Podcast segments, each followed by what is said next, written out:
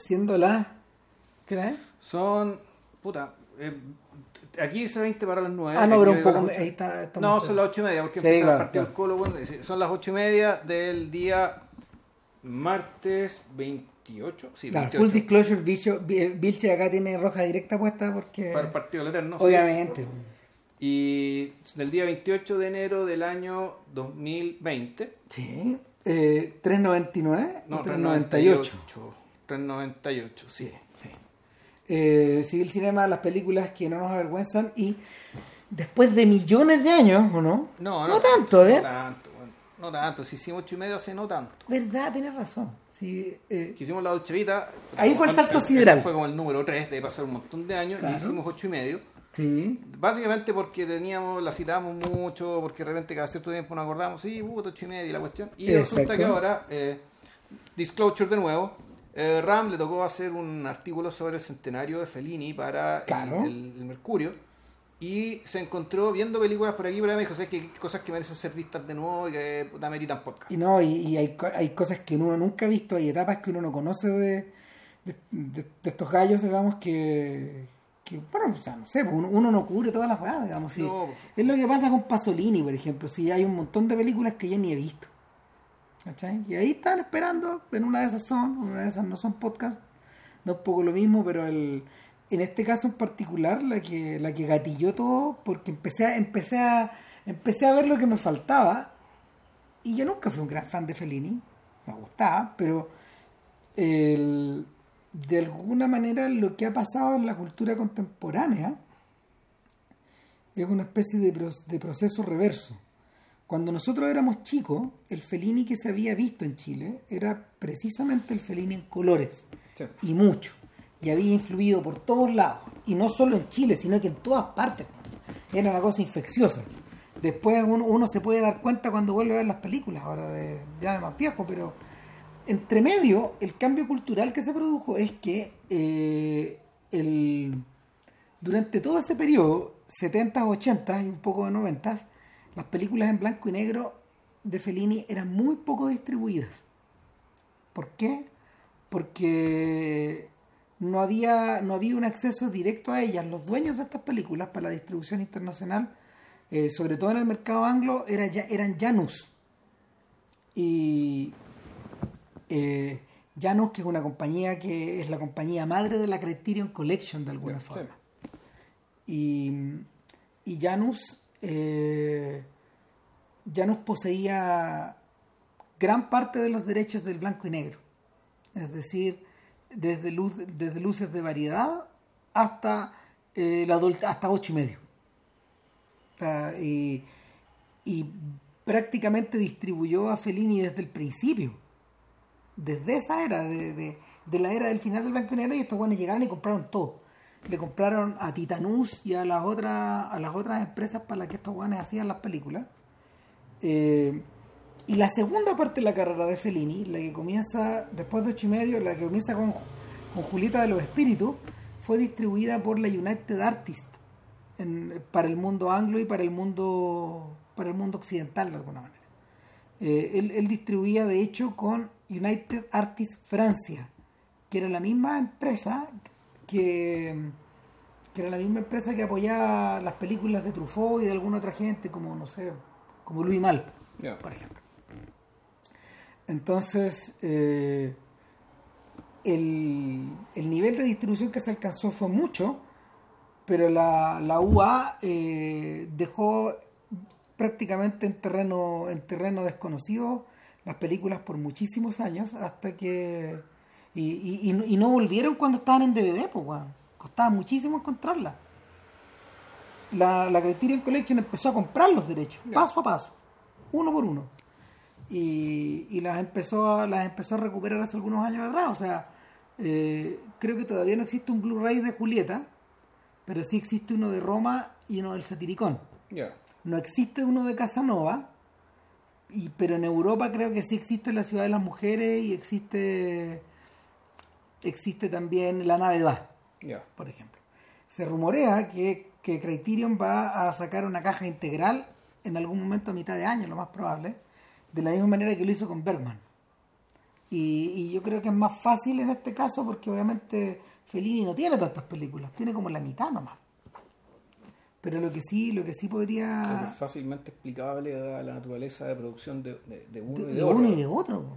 porque uno era un torrente, No solo un torrente, sino que además era, era un, principalmente un dramaturgo. Entonces, Claro. la- las complicaciones que podía tener, digamos, la, la producción de sus películas, bueno, era juntar gente en una pieza o en distintas piezas, en algún lugar más o menos bonito y listo, darle. Claro. Eh, Roma, eh, no, Roma no, es eh, claro, es un esfuerzo de producción gigantesco. gigantesco, gigantesco No, para el cine italiano. Solo, solo él nomás podía hacer esas weas, digamos, el, lo a Fellini le gustaba, mira, a Fellini le gustaba le gustaba decir, de- decir del mismo que él no era más que un amigo y un continuador y un alumno y un hijo de Rossellini. En parte él tiene razón, pero pero Fellini vivió un momento del cine italiano donde un momento un, momento y condiciones de producción que Rossellini nunca tuvo. Y yo creo que yo creo que solo Visconti a lo mejor tuvo esa buena fe de estos gallos.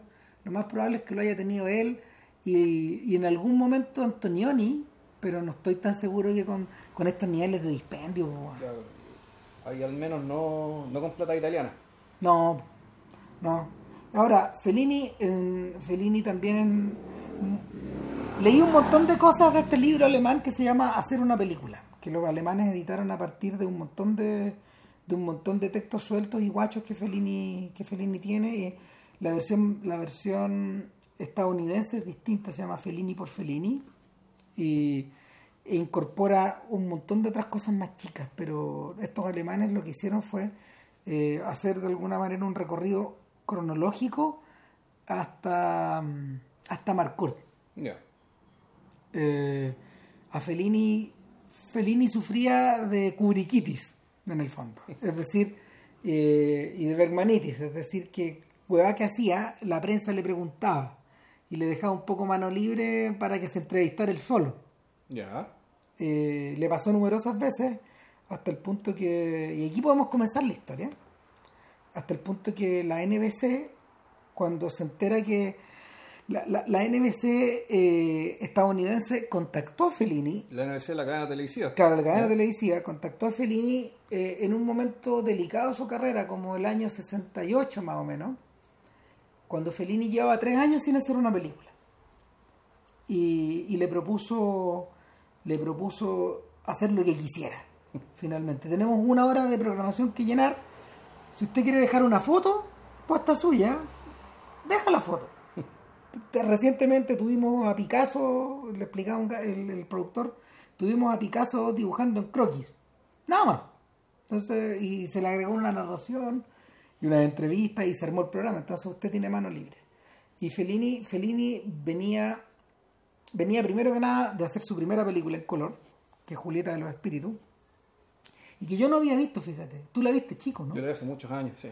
Claro, tú la viste hace más de 30 años. Yo la vi hace muchos años y me gustó y para lo que más me dio a entender, lo que, lo que más puedo entender es que puta que ha pirateado Woody Allen de acá.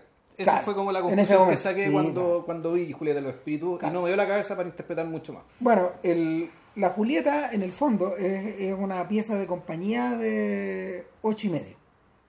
Es decir, una, es una suerte de regalo que le hace Fellini a Julieta Massina, a su, a su esposa. Pero, pero es un regalo, es un regalo con trampa, porque es la historia de una señora que es muy, muy en personaje de Massina, una señora muy calladita que vivía dentro de una casa que es como de muñecas o una casa de cuentos, con sirvientes en una, en una especie como de en una especie como de suburbio de Roma, al parecer, o de alguna otra ciudad, o de alguna otra metrópoli italiana. Y, y ella tiene un marido, en el fondo es Fellini. Claro. Y es un weón que está siempre afuera. Y es un weón que en el fondo trae la vida a la casa. Eh, eh, ella, vive para que él te, para, para recibirlo, para Claro. que él esté acá, para pasarlo bien y todo. Y sin embargo, puta, él trae, él trae todo lo que está afuera y los demonios finalmente. O sea, y, y, la- y trae sus amigos, trae sus amigas, em, ¿cómo se llama? Psicofantes, porque él, él es un publicista muy famoso. Sí, no, o sea, el, el- el tema es que Fellini, el, Y hay otros personajes, o sea, cuando él aparece, ya sea impersonado por un actor o cuando aparece él de verdad en otras películas parecidas, Es una trupe. es un, es un enjambre. ¿sí? En el fondo es una, es una trupe que, que, puede ser, en el fondo es como un carnaval ambulante que Sí. anda, que anda al- alrededor de él. Digamos, Y que en la película de Y Se explica qué es. Se explica que, claro, que en el fondo esto es un, circo, Un circo. que- un circo del cual en realidad Fellini nunca abandonó. Entonces la tragedia, la tragedia de Julieta es que no puede estar nunca sola expresando sus, sus sentimientos o, o viviendo su vida pareja con él, con este, con este animal. Y Porque, claro, la- él no- ella no se casó con la trupe, pues, no, pero ella no lo sabía. claro, entonces empieza a aparecer el lado felinesco en ella, el lado, el lado felini también, porque de alguna manera es un doble siempre. El- hablando de E-Clowns, de hecho, le preguntan por, le preguntan por Caviria y por Yesolmina. Claro. que son los dos personajes famosos de, de la joven de la joven Massina junto con Fellini en los 50 y él dice Yesolmina la Estrada. claro sí. él dice él dice que y- él dice que eh, él nunca concibió a esos personajes con sexo si uno los observa bien son clowns son una extensión del clown y son una prefiguración de algo que después él hizo consciente nomás Claro. pero que, que esos personajes son asexuados Ahora, de la misma manera que. Chaplin es asexuado Siendo que era una prostituta, pues. Sí, po. No, si es que esa weá, pero cuando uno observa la película, ahí uno entiende por qué. Sí, no, claro, de ahí el casting también, digamos, digamos el, el- el rostro de, de Julieta Massina. Es chaplinesco. Eh, sí, es como, es un poco como los muñecos estos que, que estos que son movidos por un ventríloco. Sí, O sea, como claro. una manito detrás que está moviendo de la boquita. Exacto. Entonces, de hecho, el, el, el supremo acto de sacrificio que hizo esa mujer, siendo una, actor, una actriz tan dotada, ¿Mm? es haberse puesto al servicio de este animal. Claro. Porque más adelante, cuando, cuando, cuando ya hacen la última película juntos en, en Ginger y Fred, es una, esa es una transposición, esa es una transposición de ellos dos. Ya. O nuevamente es Fellini, que es eh, Que más- un viejo claro. y es ella, que son dos criaturas, que son, son dos criaturas de otra época, que, que tenían un, un, un show de variedad donde bailaban las canciones de Fred Astaire y de Ginger Claro. Rogers, pero que se presentan un día en la televisión dominada por Berlusconi. Claro, el fondo que van a, que, que es otro carnaval. Es otro carnaval. Que es otro carnaval, pero que en realidad no. Es otra Italia. Es otro nivel de toxicidad 1-0. Bola Dios, grande. Ya, sigamos. Ya. Bueno, está, está sonriendo Vilche en este momento. Algo que le toca al pueblo. Bueno, bueno, ento- entonces, el, entonces pasa que pasa en Julieta, pasan dos cosas en Julieta. Uno, que tú notáis que eh, este hombre está reinventando, reinventando, reinventando el color. El manejo del color en esta película es extraordinario. Y ahí, ahí me queda claro por qué Kubrick, cuando filmó en colores, eh, do- cuando filmó en color 2001, el cambio es dramático respecto de, de Espartaco es otra persona. Y lo segundo, Bergman. No solo, no solo Kubrick pirateó, sino que Bergman pirateó acá.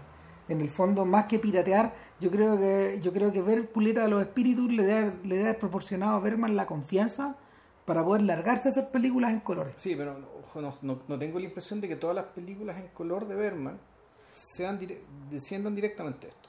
No, no, no. clara. Creo que Grito y Susurro, ¿no? Sí, claro. Claro, que esa está, tiene, creo que tiene ese mismo trabajo. Mira, y, y- y ese esta, mismo peso. y esta comedia, esa- esta de las mujeres, que se llama, puta, ¿cómo se llama? Esas mujeres creo que se llama. Ya. que, que es su primera película en colores y él no quedó muy satisfecho. O sea, no, yo creo que yo creo que más que más que inspirarse le proporcionó la confianza a este weón para poder hacer algo en color, Ya. de que, de- de que podía hacer algo en colores. O sea, hay que recordar que la mayoría de esta gente que vivió la transición, los europeos hicieron la transición muy lento. Llegaron muy tarde al color, weón. Eh, y y interesantemente con Fellini no pasa eso. Fellini adoptó el color en el primer momento en que pudo adoptarlo. Eh, Pero, pero bueno, No, y además, después de ocho y medio, que es como la película más autoconsciente, como que en el fondo es cierra una etapa para empezar para lo que viene, digamos, y lo que viene, bueno, es- parte del color. yo estuve leyendo por ahí que en ese periodo también este weón se interesó mucho, empezó a leer mucho a Jung y empezó a leer mucho, a mucho, a mucha gente que escribía en paralelo eh, sobre temas jungianos. sobre temas como de la presencia del yo, el autoconocimiento, eh, cosas hindúes y, y el, la Julieta está repleta de esas weas.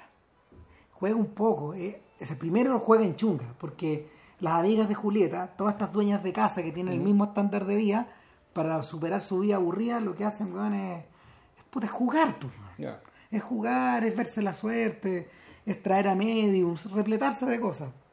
Y.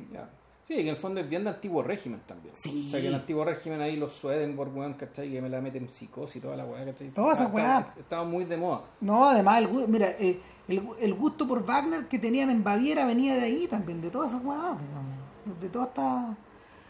De. De una suerte de espiritualidad, no sé qué, weón. Hijos del panteísmo, weón. Bueno. El lo inquietante de la Julieta, para cerrar esta guay y pasar al, problema, digamos, es que en la película la persona que viene a liberar al personaje de Massina eh, es Sandra Miló. Sandra Milo, la amante de Fellini, la otra mujer en la vida de Fellini. Ahora, yo me acuerdo que Julieta de los Espíritus se llamaba así porque efectivamente en algún momento empiezan a aparecer em, espíritus, es decir, le empiezan a hablar. Le empiezan a hablar, entonces ella en el fondo se le empieza a generar también su propio enjambre, su propio carnaval. Sí, y empieza a aceptarlo empieza a convivir con él digamos, y serlo parte de su vida, parte de su... Entonces esta, bestia lo que hace es chantarle, es chantarle al... ¿Cómo se llama? Su maestra, en esto va a ser la vecina. Y la vecina vive en un mundo de fantasía. Y es Sandra Milo. Que era la amante de Fellini. Claro. Que era como la segunda esposa. Es la segunda esposa de toda una vida, 30 años, weón. Una weá insólita. O sea, y, es, y es todo lo contrario de esta mujer. Sí chaplinesca.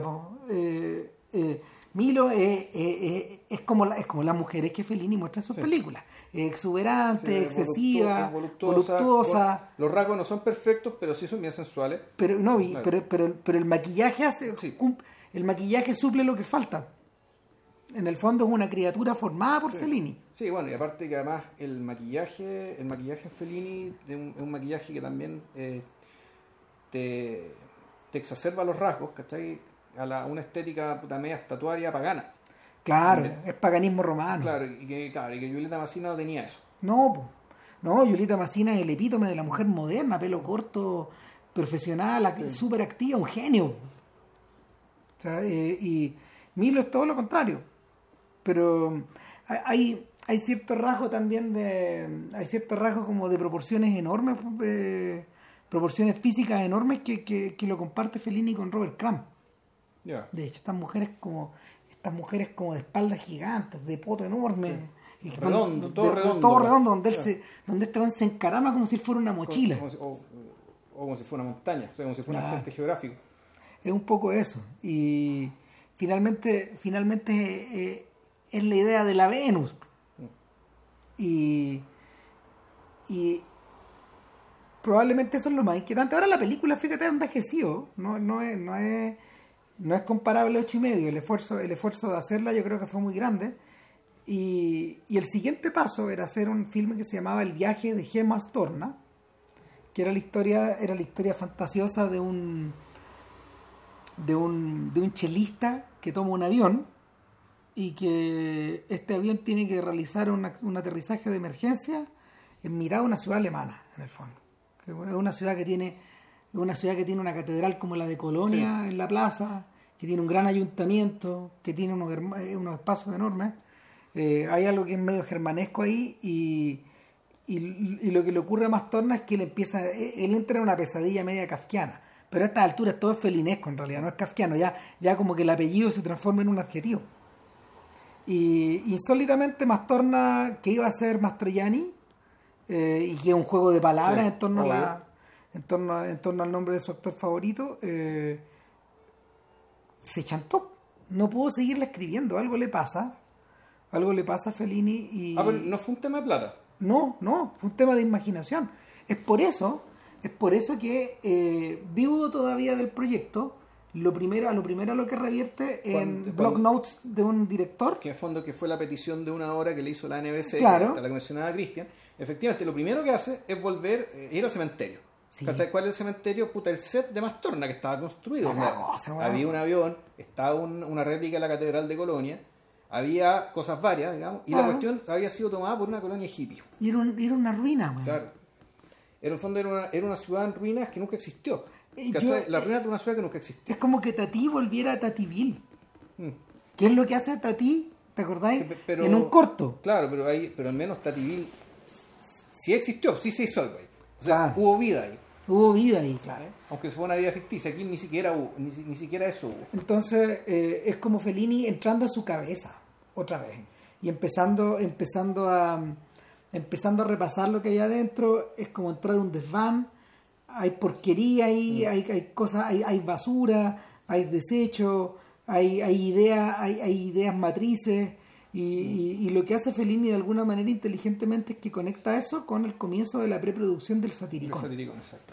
Claro, entonces, Pero claro, eso no está, eh, eh, eso está expuesto como básicamente como, no va a ser un proceso de reciclaje, pero sí eh, es un proceso de generación de, de pensamiento, de generación Sí. de ideas, de donde una cosa más o menos se, eh, se relaciona con la otra.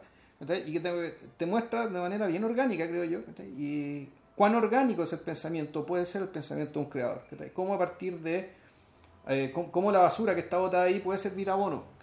Sí. para, para lo que viene. Entonces, de, lo- mira, de lo que yo recuerdo de la película, que me llamó, o sea, que, que me llamó la atención, bueno, obviamente hasta ese comienzo, está una visita que le hace Mastro- que le hace a Mastroianni, que es en clave de chunga, que lo va a Claro.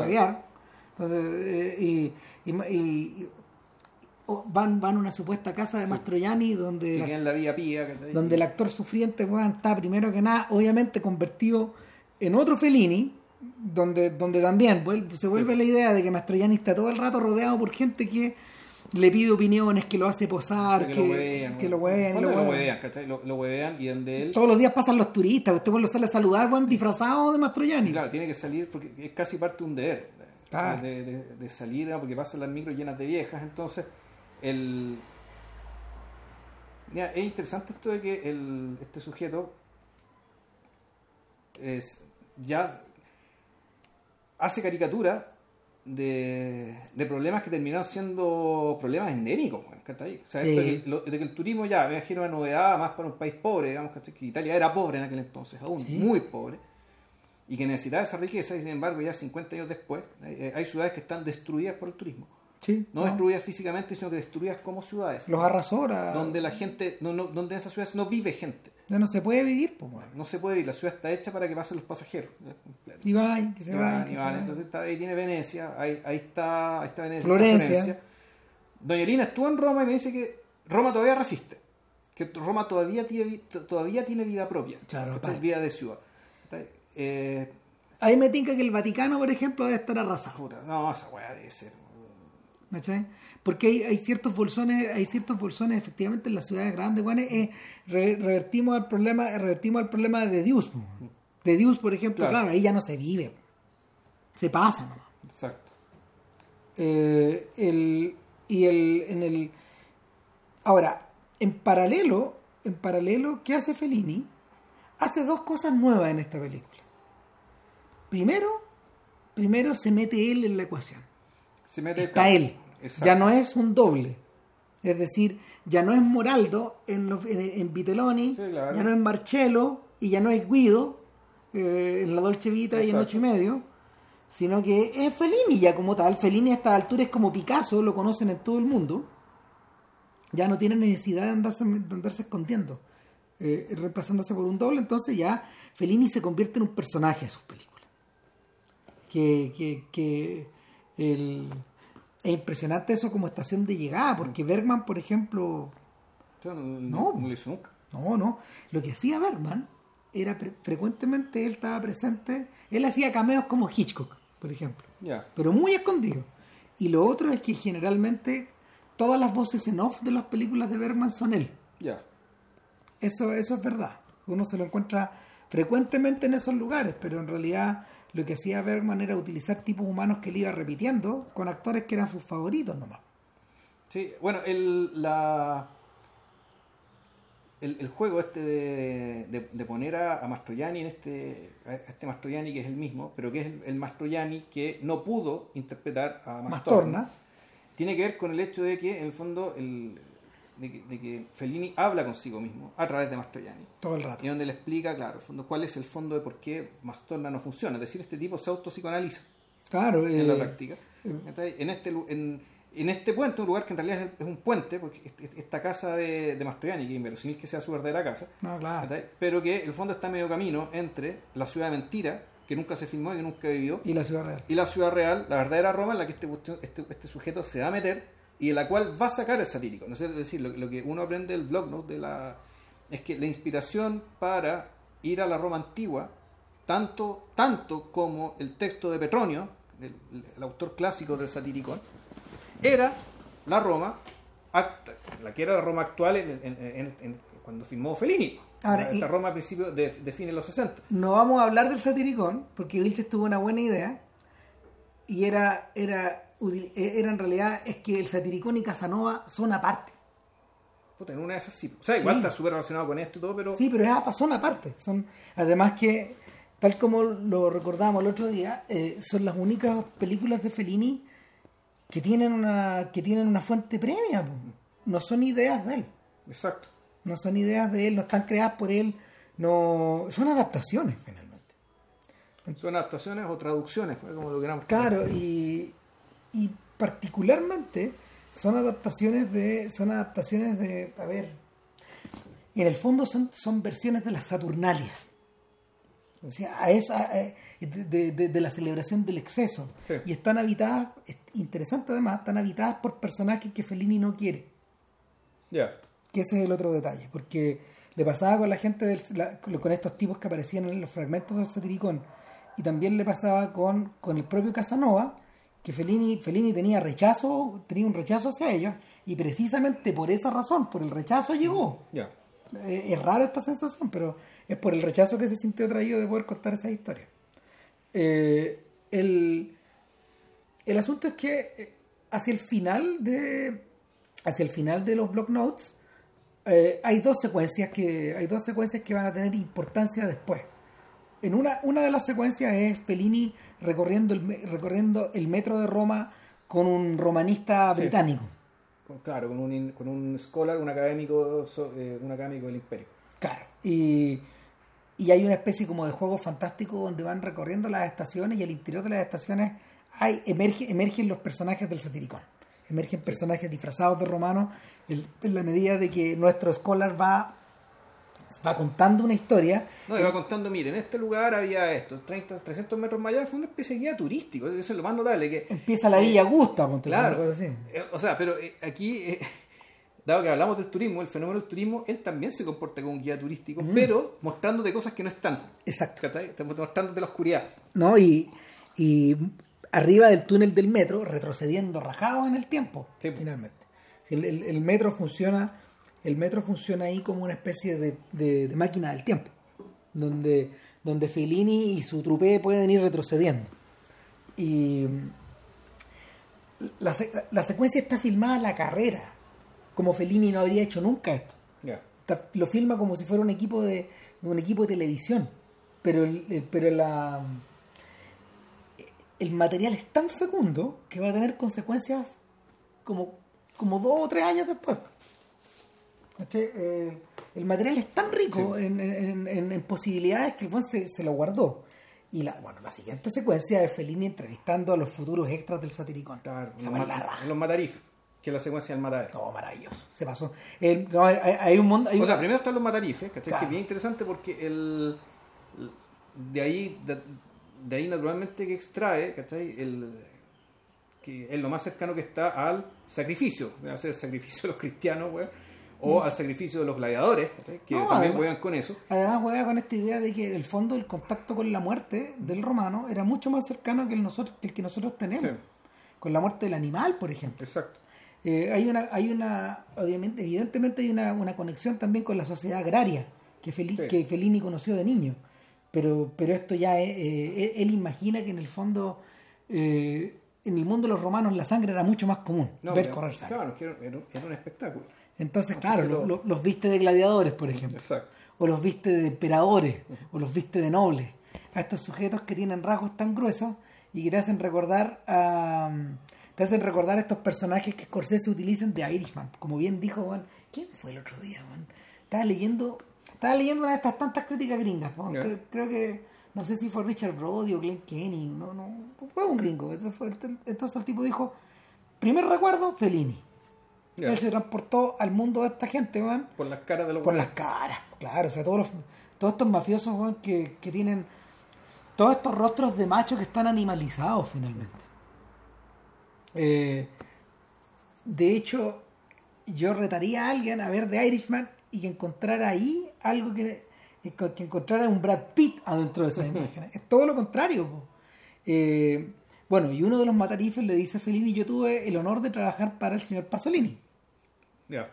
Sí. Entonces, puta, claro, obvio, obvio, obvio que la conexión está ahí, pues, que, que a Pasolini evidentemente le interesan esos eh, le interesan esos rostros y pobló sus películas también de esos romanos, De esas caras. de esas caras, de esos lenguajes, de esos dialectos, toda la weá. Y el es bueno, y, y los, los matarifes nos llevan a la oficina de Fellini, donde llegan decenas de personas Claro. todos los días. Y donde, claro, ahí tú lo que tenés, tienes de nuevo el enjambre, pero secuenciado en un convertido en casting.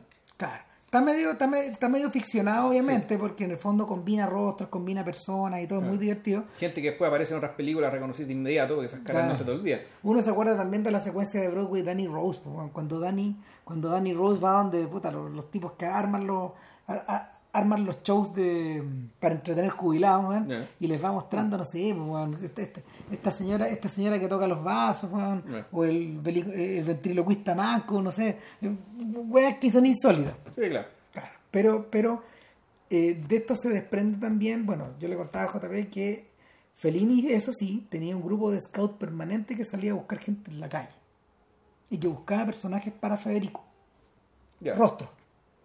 O sea, o sea, hágase la idea, así- como la gente sale a buscar modelos, ¿cachai? Claro. Pues aquí puta que van a buscar caras de Fellini, po. Claro, y, y finalmente, ¿qué son? Eh, eh, son se parece eh, el, el bestiario de Fellini se parece un poco al bestiario de no sé de tanta otra gente como me imagino pienso por ejemplo en Honoré Daumier Ya, este, sí. este, Este caricaturista francés. francés, claro, de, de, de, de mediados del siglo XIX, que de alguna manera Daumier es el puente entre Balzac y Solá. Y, y- y es, el, es el puente entre la restauración y finalmente el, el segundo imperio.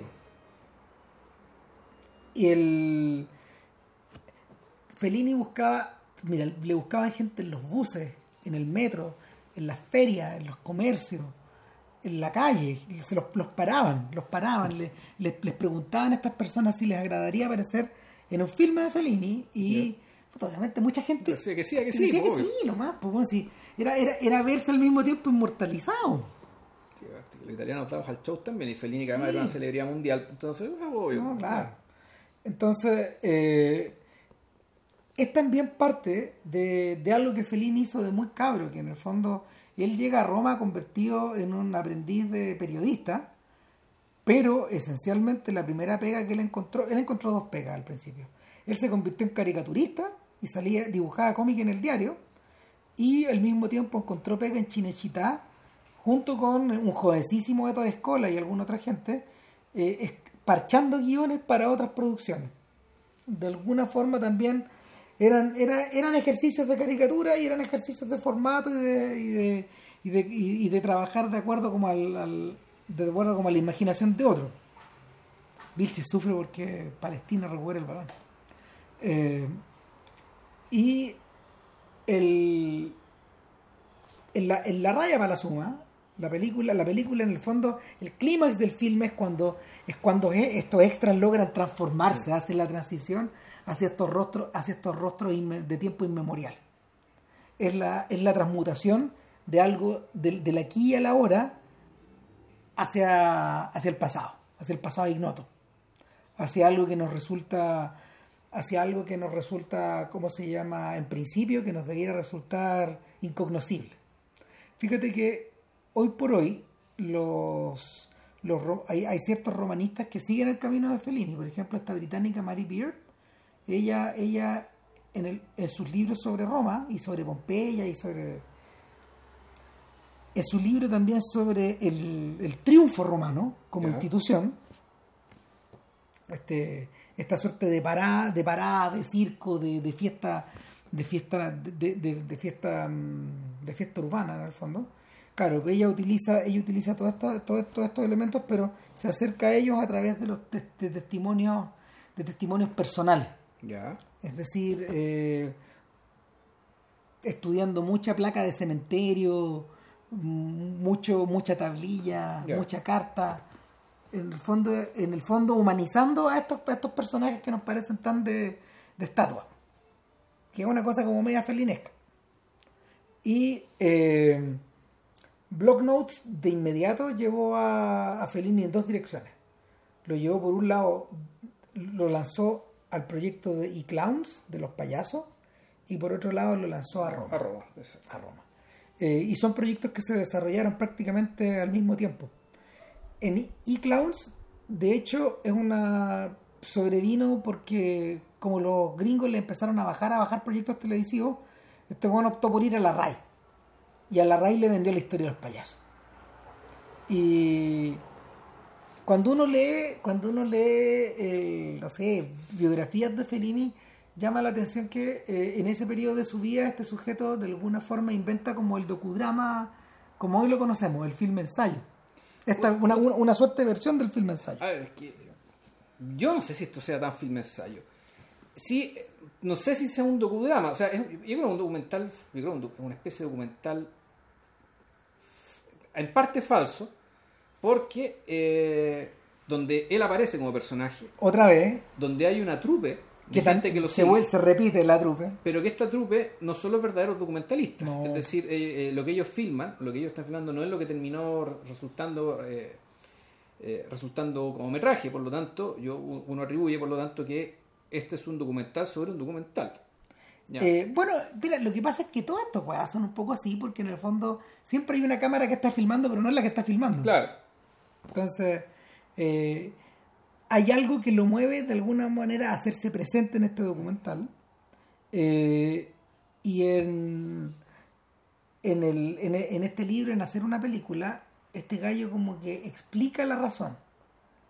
Pero de hecho voy a, voy a buscar la cita porque, porque lo que escribe. En el fondo, en el fondo este weón, este tiene una... mm, Él explica que... eh, él, no, él dice en- el texto que él no sabe, él no sabe mucho cómo funciona un circo. Eh, cuál es la mecánica de estos circos modernos, eh, No, lo que le importa es cuál cómo- es la lógica, eso no le interesa. Lo que le importa es cómo se ve, cómo se palpa, cuánto espacio, cuánto ruido y cuánto tiempo Exactamente. ocupa. Exactamente. Y él explica, él explica que eso proviene de la, eso proviene como de la, mm, de esta suerte de contradicción que se plantea entre la figura del Augusto, que es el payaso, eh, un Augusto es un Sí. payaso, eh, es el payaso con cara pintada, con, con, con, con zapato grande, con, con, con, con vestimenta rajada, rotosa o estrambótica, versus el payaso bianco. Ya. Que es Que- el que tiene el rostro pintado de blanco. No, y, que a veces se se viste de viste de blanco. Yo me yo cuando, cuando hablaba del, del, del paliacho bianco, yo me yo pensaba de inmediato en eh, al mismo tiempo pensaba en Baptiste, Ya, sí, de, de nuestro personaje de, de los niños del paraíso. de los niños del paraíso, que eh, él, es un, él, es, él es un artista de pantomima y que es una desviación de, de- de- del payaso blanco. Entonces, Fellini dice que eh, así como así como el Augusto Gelid, De alguna manera, eh, eh, este este este ser o esta o esta mm, o este arquetipo que es capaz de hacer cualquier cosa y de, de estar libre dentro del caos, de causar caos y de, y de, y de moverse a través del mundo con, sin atadura ninguna, el Augusto es lo contrario. El Augusto es el ser consciente, el ser vigil, eh, es, es el sujeto que es adulto, que es responsable. El Augusto es un niño. El payaso blanco es el payaso blanco es el profesional, el tipo que hace la pega bien, el sujeto que va bien vestido al, al trabajo, eh, eh, y esencialmente son el yin y el yang. Y, y que de- de- desde, desde esa mecánica se construye una, una suerte de tensión que, que se expresa que se expresa en, el- en la energía que, que, que explota en el circo. Esa es como la, esa es como la explicación racional que él le da a toda esta weá. O sea, el- yo- es, una- es una especie de premisa ¿cachai? En que, con la que empieza este, este documental, ¿cachai? que en realidad no empieza con esto, empieza con No. algo más interesante. Empieza con lo, lo- con lo que sería la, el germen de Marcor, creo yo, y el germen de hartas cosas más. Sí. El, este, eh, es un niñito, un niñito Fellini, que abre su ventana y que es filmado de una manera similar a como después Berman va a filmar las escenas de infancia. O sea, yo lo vi, este, vi la forma en que, en que está encuadrada la, la habitación de- de- de- del niño Fellini y, y cómo aparece el cuerpo de este niño Fellini que en el fondo abre la ventana como si la ventana fuera la cortina de un escenario. Y eh, esta, esta ventana hacia algo, algo parecido a un mundo de fantasía, o al menos hacia un mundo nuevo, que está claro, te remite a lo que, lo que Berman eh, prefigura su- respecto a su propia infancia. Y también, bueno, pasa algo más increíble todavía, que se abre y efectivamente tú se, se abre la cortina como si fuera un escenario y uno lo que ve ta, es una escena de escenario. ¿Por qué? Porque es un, es un, es un circo que está, un- una maqueta de un circo, que, de una carpa de circo que está siendo levantada. Sí. Y no hay ninguna, eh, no hay ninguna intención de disimular que esto es una maqueta. Cuando, cuando Fellini recuerda ese momento, él dice que lo que más le impactó fue que en realidad él escuchó mucho ruido en la noche, presumiblemente esta gente llegando, y en la mañana él vio parado un globo. Eh, algo que él pensó que era como un globo y después se dio cuenta, pensó que era una, después pensó que era una nave y después se dio cuenta que era una carpa. Y él pensó que habían llegado los piratas. ya. y estaba revolucionado completamente, quería saber qué pasaba. Estamos hablando de un niñito muy pequeño. Y, y el y fíjate que no es muy distinto al comienzo de Noche de Circo pues, de Bergman. ya. Ah, pues yo no he visto Noche de Circo. Puta, que la película buena. Eh, no, claro. eh, Lo que, lo que ocurre en Noche de Circo de Bergman es que Bergman la intenta. Bergman la intenta después de. eh, después de haber logrado el ex- cierto éxito con. con. Eh, con eh, Un verano con Mónica. Ya. Ah, estamos hablando de fin, principio de los 50. Claro, este es del año 53, Ya. 54, por ahí. Es el mismo año en que hizo Sonrisas de una noche de verano. Y despegó, finalmente. Y esta weá era una tremenda apuesta. Lo que pasa es que Bergman finalmente eh, hizo el mismo, mayor que, un poco, dos años mayor que Fellini, hizo el mismo examen. eh, y- y llevado por las mismas ideas en el fondo. Él imaginó una trupe de circo que está llegando al es una trupe de circo que está llegando al pueblo natal del señor Coral. Ya. Y es una cagada de pueblo que queda bien al norte, weón, donde Bergman pasaba algunos veranos y le gustaba mucho ir de niño. Y, y este sujeto llega hasta allá eh, y, el circo llega en condiciones exánimes, weón, se están, se están muriendo, están tan palollos, eh, vienen, vienen saliendo de una tormenta eh, y, y la única opción para poder parar, para Bueno, recordamos que el séptimo sello también, se trata, también tiene que ver con un circo. Sí. En el fondo también. La única opción para poder parar el show es ir a pedir a la compañía de teatro que les, rega- que les presten decorados, Ya. porque se mojaron los otros. Y porque otros más se las robaron. Y pero el verdadero, el verdadero eh, motivo de- del regreso, en el fondo, de, de este director de escena, de este director de cine, finalmente, el verdadero motivo es volver a su ciudad natal para poder renunciar, para poder convertirse, no sé, weón, pa- pa- para pedirle a su ex mujer que por favor lo acepte de vuelta y en las condiciones que él quiere. Él va a trabajar de, de- de cajero de banco si es necesario. Ya no quiere más, no quiere más. Entonces, el, el- esa es la tensión dramática de la historia. Ese es el nudo. Pero, pero queda súper claro que Bergman está pensando en la compañía de teatro que él tenía Sí, claro. y también en, en esta compañía de cine que había estado dando vueltas filmando por distintos lados de Suecia eh, en los primeros años de, la- de los 50, que, que él le había tomado tanto cariño esta. Entonces, eh, Fellini va más atrás y los impulsos son, los impulsos son, más, prim- los- son más primales. O sea, eh, y, y- y empieza, empieza como una narrativa doble o triple. Una, una que está formada por el viaje, los viajes que Fellini hace entre Italia, Alemania y Francia, recorriendo diversos circos. Él era amigo personal de, de los Orfei, por ejemplo. Ya. ¿Tú alguna vez fuiste a los Orfei cuando chico, no? No, pero sí, me lo, lo recuerdo el nombre, que venía, Claro. venía el circo. Ah, uno de los circos más grandes del mundo. Sí.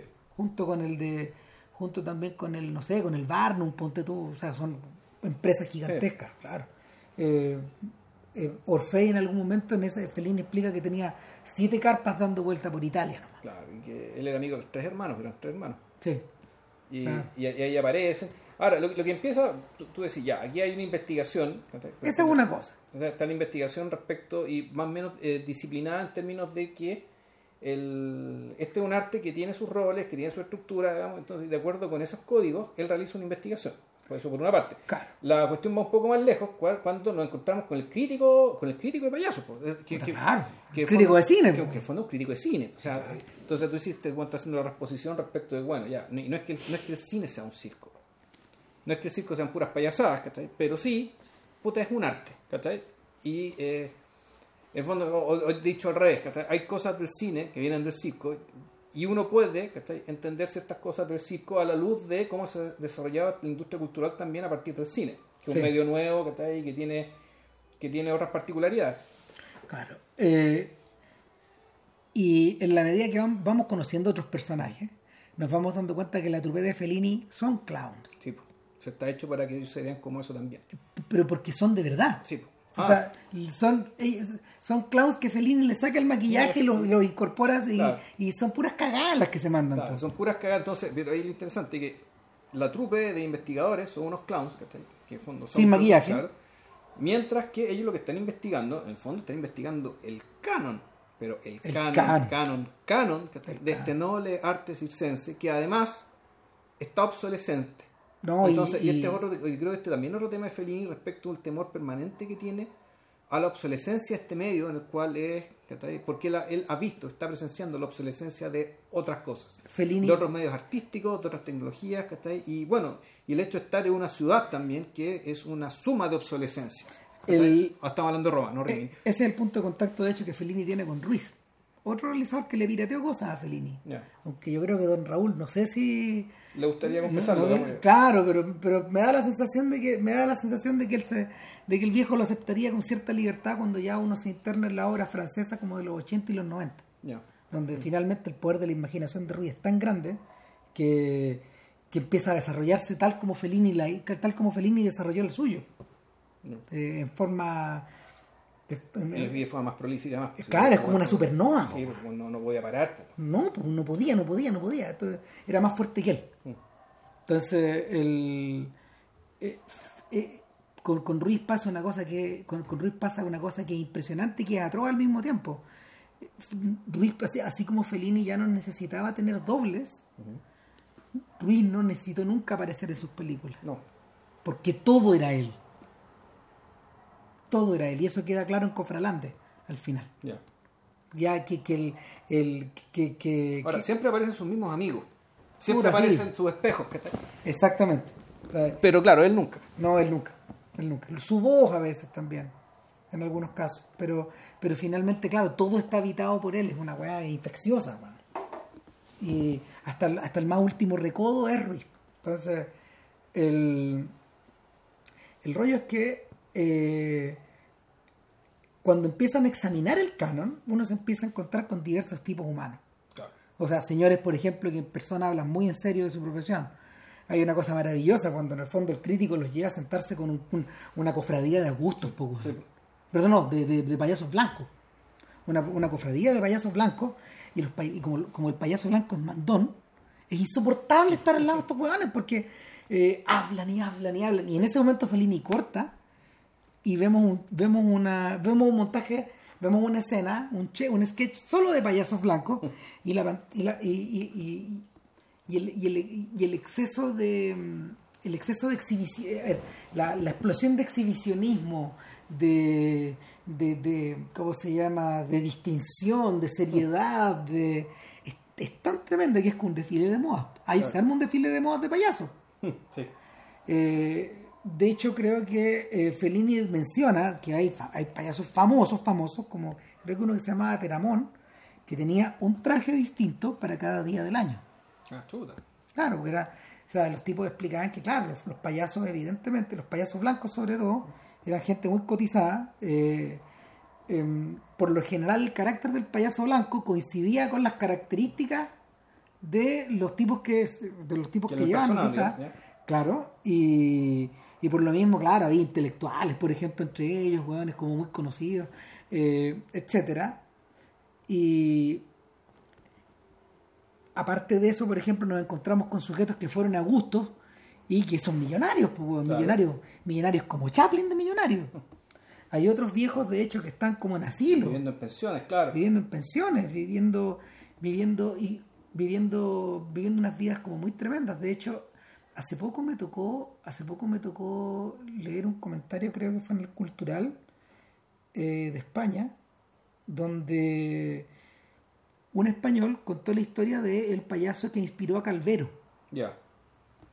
Eh, Chaplin en sus memorias explica que ese payaso era francés, pero en realidad Chaplin se equivocaba, era español. El inspirador de Calvero era español y Chaplin lo conoció cuando muy joven, probablemente como a los 16 o 18 años, cuando, cuando Chaplin llegó a Nueva York. Y, este payaso español era uno de los reyes del medio. Era uno de los payasos más importantes del mundo, de hecho. Y, y el, años después, años después él, él, se entera de que el viejo había caído, había muerto, había muerto en la ignominia, total. Y, y movido por ese terror, eh, Chaplin eh, hizo Candileja. claro. y bueno, eh, hace poco un español rescató la historia del payaso y escribió una biografía del payaso. Claro, y era un gusto igual que estos otros. pero yo creo que yo creo que el, momento el momento más más tremendo de la película es finalmente cuando llegamos a entrevistar a, a varios Vario, el hermano de Dario, de una familia de payasos pues, y amigo de Rum, que, que Rum es el Orson Welles de los payasos. Claro, entonces te da su propio. Eh, eh, en el fondo, claro, es como si en un mismo documental hubiera entrevistado a Jan Renoir, a Tarkovsky, a, Orson Welles, eh, y así, bueno, ya. Ya, ¿cómo se llama esto? Ya, ya Griffith, En el fondo, así de importante es esto, Y sin embargo, así ridículo parece, así lejano se ve, Porque en el fondo el tema del lo, que ocurre además con este gremio y con este arte, que efectivamente es un arte que está tan olvidado, que su canon está disperso, olvidado, no, no, no recogido por una...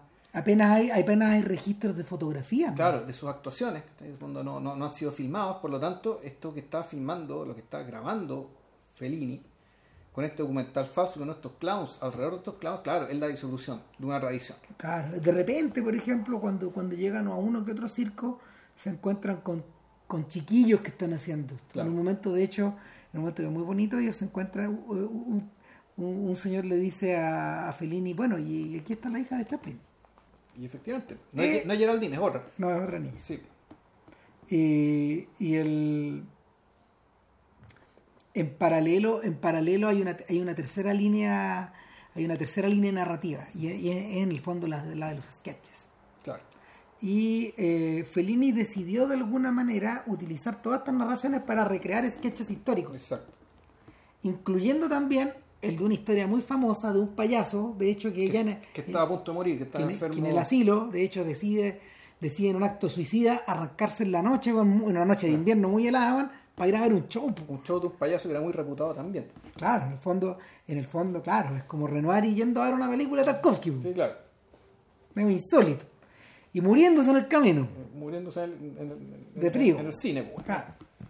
Y, y el. En esa, en esa pasada donde, eh, donde estos, estos, gallos recuperan, por ejemplo, uno de los, uno de los sketches más floridos de, de varios, que era el funeral del de un payaso. Entonces, claro, eh, eh, el, el, el, funeral consiste en que los payasos entran llorando, entran, entran a escena llorando y, algunos lamentándose, otros rasgando, otros rasgándose la ropa, otros llorando con estas con estas mangueras. claro. Y claro, y, y es una parodia, es, una, es, es- es tremendo, es una parodia en el fondo del dolor que la gente siente en, los- en- en los cementerios y que, que, claro que hay gente hay gente que se mesa los cabellos, las barbas. Bueno, eh, estos payasos hacen- eso mismo, pero pero es, está- es tan exagerado que en un momento efectivamente, claro, no o sea, llega llega el dueño del circo a decirles que para esta huevada. Y, y pero pero en vez de parar, aumenta Sí. se dobla, se dobla la, se dobla el escándalo.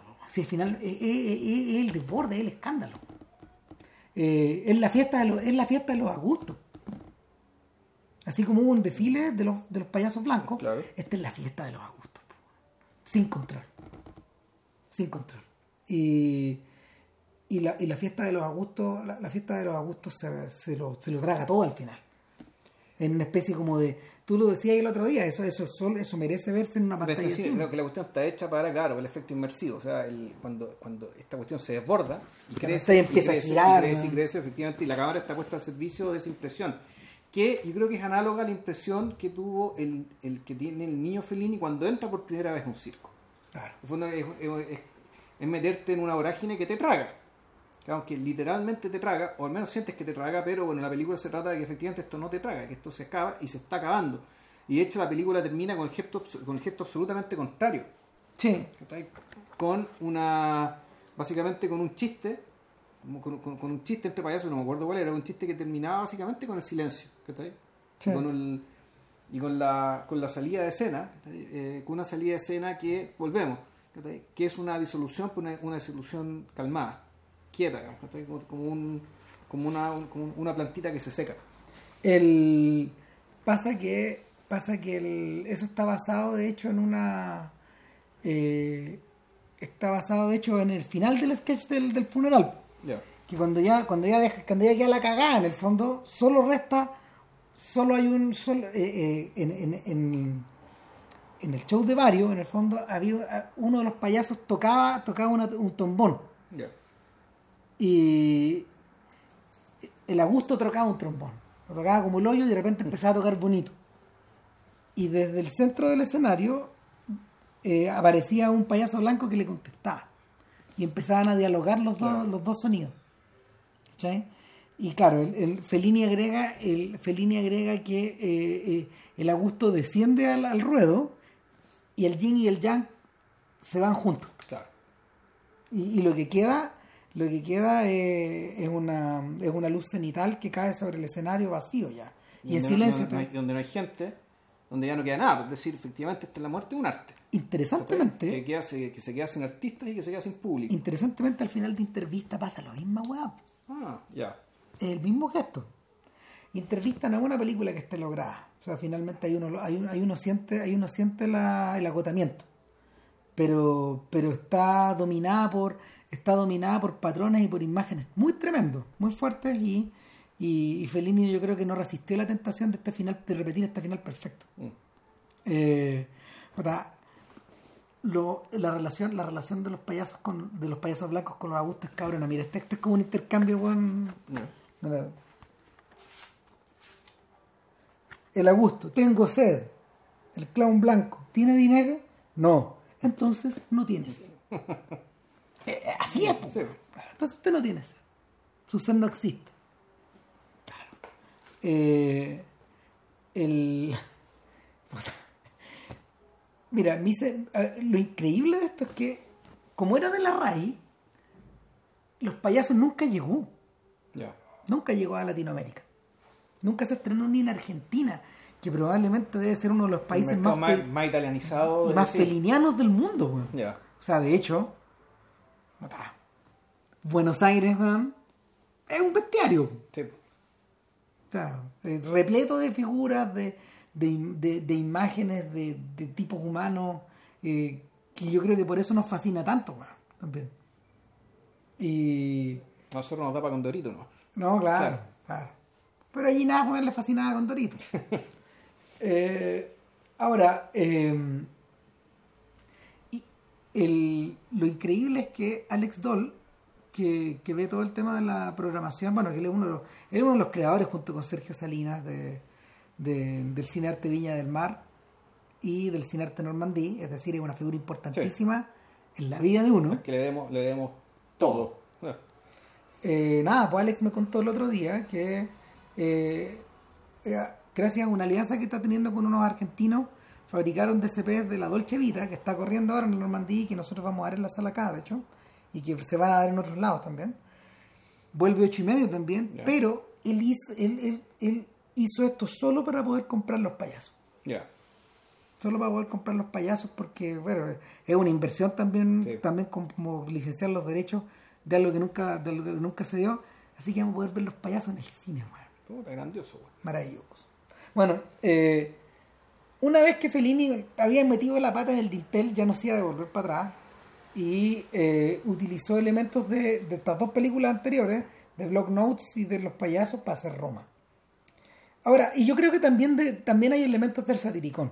Lo que ocurre acá en el fondo es que... Bastante. Sí, Pero, pero claro, no nos vamos a tener ahí. No. ¿Por qué Roma? De partida. El, bueno, aquí el, la sensación de la, la- la- la sensación del niño del, del- del niño el niño Fellini entrando al circo por primera vez, uno piensa, uno se acuerda inmediato de Marcor y más y además sí. Eh, es el camino, Marco. y además invierte el gesto en el sentido de que en realidad Marcor, digo, lo vamos a profundizar cuando lleguemos allá, en realidad Marcor se trata de un circo, solo que el circo se llama Rimini, en realidad se llama Borgo, que es el nombre ficticio del pueblo, digamos, que es donde Sí. creció donde, donde creció Fellini, donde Fellini eh, Y un poco Ostia también, que, que, que es el pueblito costero de los Viteloni. Claro, que de hecho Fellini decía puta, lo, lo que lo que le pasa a Hostia es que es más Rimini que Rimini po, weón".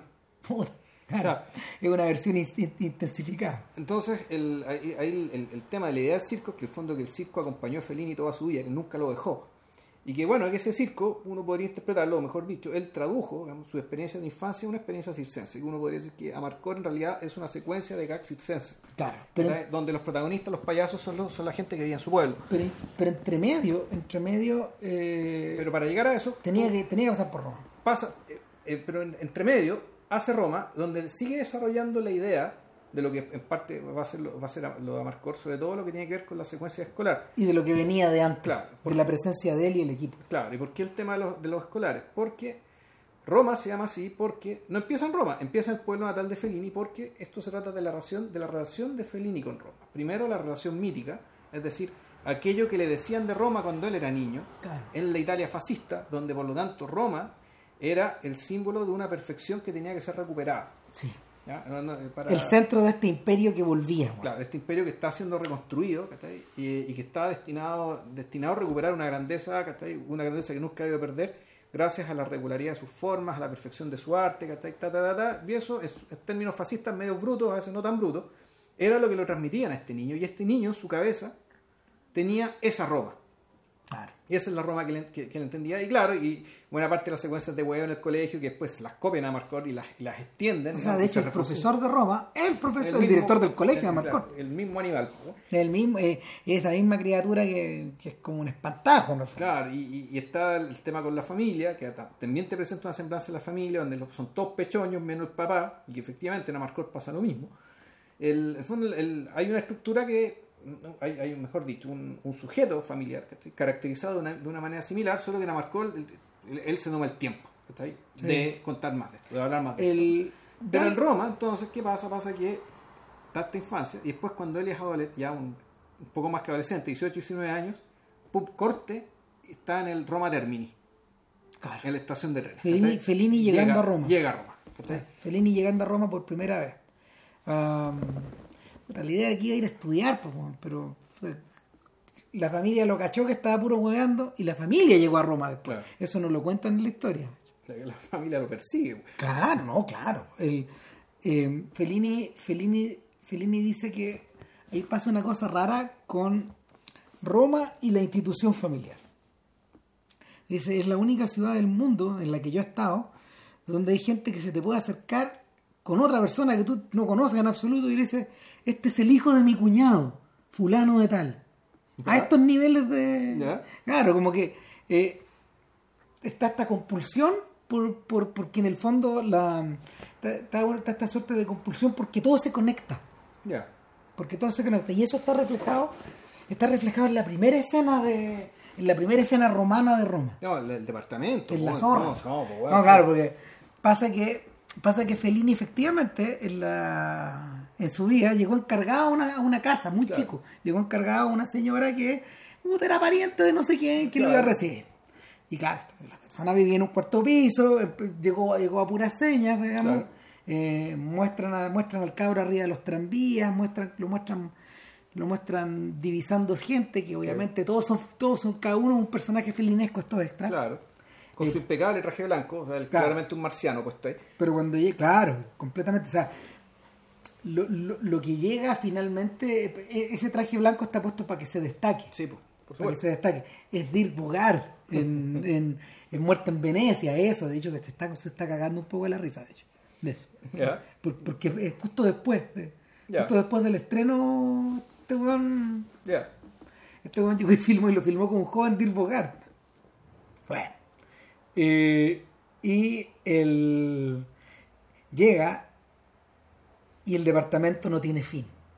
Es un laberinto. Sí. Viven como 50 personas. Claro, o sea, tú decís, esto, claro. Imposible. eh, Esto, claro, esto, esto No es está- posible. esto está distorsionado. Claro. Y sale gente, y sale gente, y sale Claro, gente. aparece, aparece, aparece una señora que, que vive en Camá y que pesa 180 kilos. Claro. Aparece, Eh, apa- el, hijo, el hijo que se quemó al sol y que está ahí, bueno, nadie sabe qué hace, bueno. nadie sabe qué hace, bueno, y que está permanentemente con una malla en la cabeza Claro. para mantener su pelo Su peinado. su peinado, claro. Y es una malla que vamos a ver en los machos de esta película, de Claro. esta y de la siguiente, muchas veces. Exacto. Eh, está, está, por ejemplo, no sé, un japonés que cocina solo en su, Sí. eh, que cocina solo en su pieza. Y ahí, ahí te cago todo. Y después aparecen los cabros chicos, weón. Y la Decenas viejita- de cabros Y la chicos. viejita, weón, no Un- sé cuántos años, Un, funcio- un funcionario público, Después otro montón de viejitos, weón. no, un caga. viejo que sale del baño y que sale, sale actuando, un viejo pelado que sale del baño, sale actuando como si fuera un doble Mussolini. Sí. Oiga, usted lo hace igual. Sí, claro. Claro, de ir a sacarle partido, le dice, le dice un personaje al otro. Bueno, y claro, entonces, y tú decías, ah, ok, costuriza. Ya, sí. Claro, uno dice, ah, ok, ya.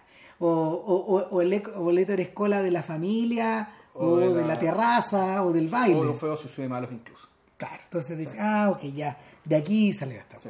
De aquí salió esta. Claro, y aquí la, y la cosa más se, se- ya se vuelve más carnavalesca todavía cuando está la escena de la comida. po. Maravilloso. Y que ojo, doña Lina me dice que eso todavía es así.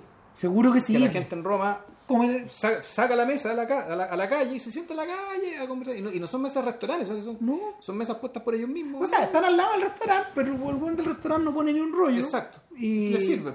Claro. Y, y el y, y de inmediato notamos otro otro rasgo en este o en este joven Fellini. Este joven Fellini es un espectador. Él rara vez habla. Exacto. No dice nada. Sí, eh, una cosa bonita del, Es muy bonito, Una cosa de- o sea, llamativa del, del, del Fellini cuando se retrata a sí mismo es que él renuncia a la excepcionalidad.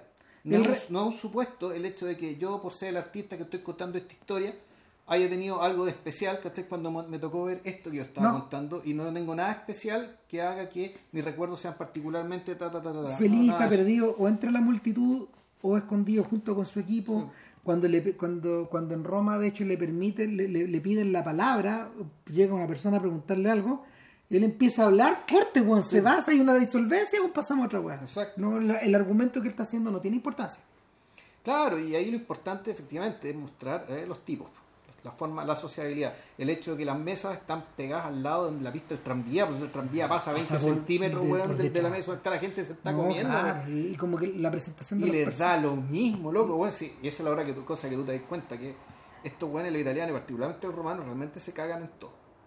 ¿Sí? Se cagan en todo, weón. Es impresionante, weón, el, el nivel de cinismo, falta de compostura, de desparpajo, No, weón, o sea, para de y hecho, para tratarse entre de ellos, weón. hecho una, una, una vecina ahí que estaba, está, está, como se llama, comiendo con su, con Mm. su marido al lado del niño, empieza a hablar de lo mala que es la comida de este restaurante. Sí, po.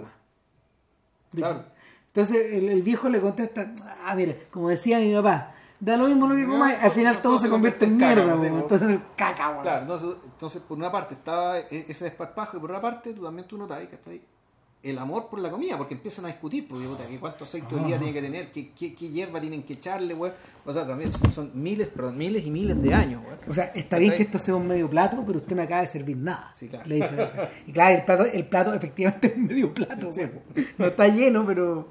pero y, y lo otro insólito, weón, es- lo otro insólito es también la. eh, eh, a ver, Fellini, Fellini aprendió a mover la cámara en la, primera, en, la primera etapa de su carrera con una plasticidad insólita, con una plasticidad digna de Ophuls. O sea, eh, y es un maestro. Cu- Cuando ya llega a la Dolce Vita y a, y a Otto Mezzo, eh, la maestría en sus planos secuencia es total. Acá, de hecho, interesante de nuevo, renuncia a hacer eso, pero yo creo que la maestría es más grande, porque los que se mueven son los personajes dentro del plano, pero con, una, con un nivel de coreografía extraordinario. Eso se ve, eso se ve en las secuencias históricas del joven Fellini, pero también se ve en un momento en que como a los veintitantos minutos esto corta de la nada, y Fellini dice, bueno, y Roma ahora, y O sea, y, y viene la secuencia de. O sea, hay una secuencia donde. bien extensa, O sea, lo que pasa es que, bueno, antes de que, si mal no recuerdo, entre que la película alterna los recuerdos de Fellini en distintas etapas de su vida y también ciertas tomas en el presente. Una de ellas, entre que el niño llega y, y vuelve a Roma, hay unas tomas como en un lugar, en, un en una especie de escampado, donde hay unas sombras que aparecen, Mm. que no son, que, pero que son, no son estatuas, sino que son seres humanos, Sí. pero que están parados un poco como estatuas, porque pueden ser prostitutas, pueden. O sea, pueden ser, eh, son, mira, son, son, pasa algo con Roma y que no, que no era tan notorio antes, que es la extrema fragmentación de, los, de, de la, de la secuencia. sí, Hay secuencias que duran 5 segundos. 5 segundos. sí. Y que son, son muy, a ver, eh, es muy insólito. El montajista, el montajista de buena parte de, de- del Fellini en colores es el hermano de Mastroianni. Ruggero. Ruggiero, Ruggero, como dice, hizo- se, se dice, dice Claro, Agnelli. un genio. No, se pone un genio. O sea, igual de genial que su hermano. Trabajó con los más grandes. De- trabajó desde Antonioni a Fellini, de Scola a, ¿cómo se llama? A Visconti. Los culos hizo a todos. Ya. 300 películas. Chucha. No, la- eh, y el y Mastroianni, Mastroianni, trabajando con Fellini, desarrolló esta estructura como de, de microhistoria que, que acá en Roma pare- aparentemente es vacilante, pero que te, te permite crear viñetas como a la medida de lo que es nomás. Sí. Y hay, hay un instante que por ejemplo, eh, eh, hay, un hay un instante que es muy inquietante donde uno ve una prostituta que emerge y uno, uno sinceramente no sabe de qué era viene si es romana, si es actual, si es de los 40, si es de los 70, si es de los 80, no sé. Bueno, la estábamos antes de interrumpir yo hablando me acuerdo de cosas estaba el tema de la secuencia de la entrada a Roma Claro.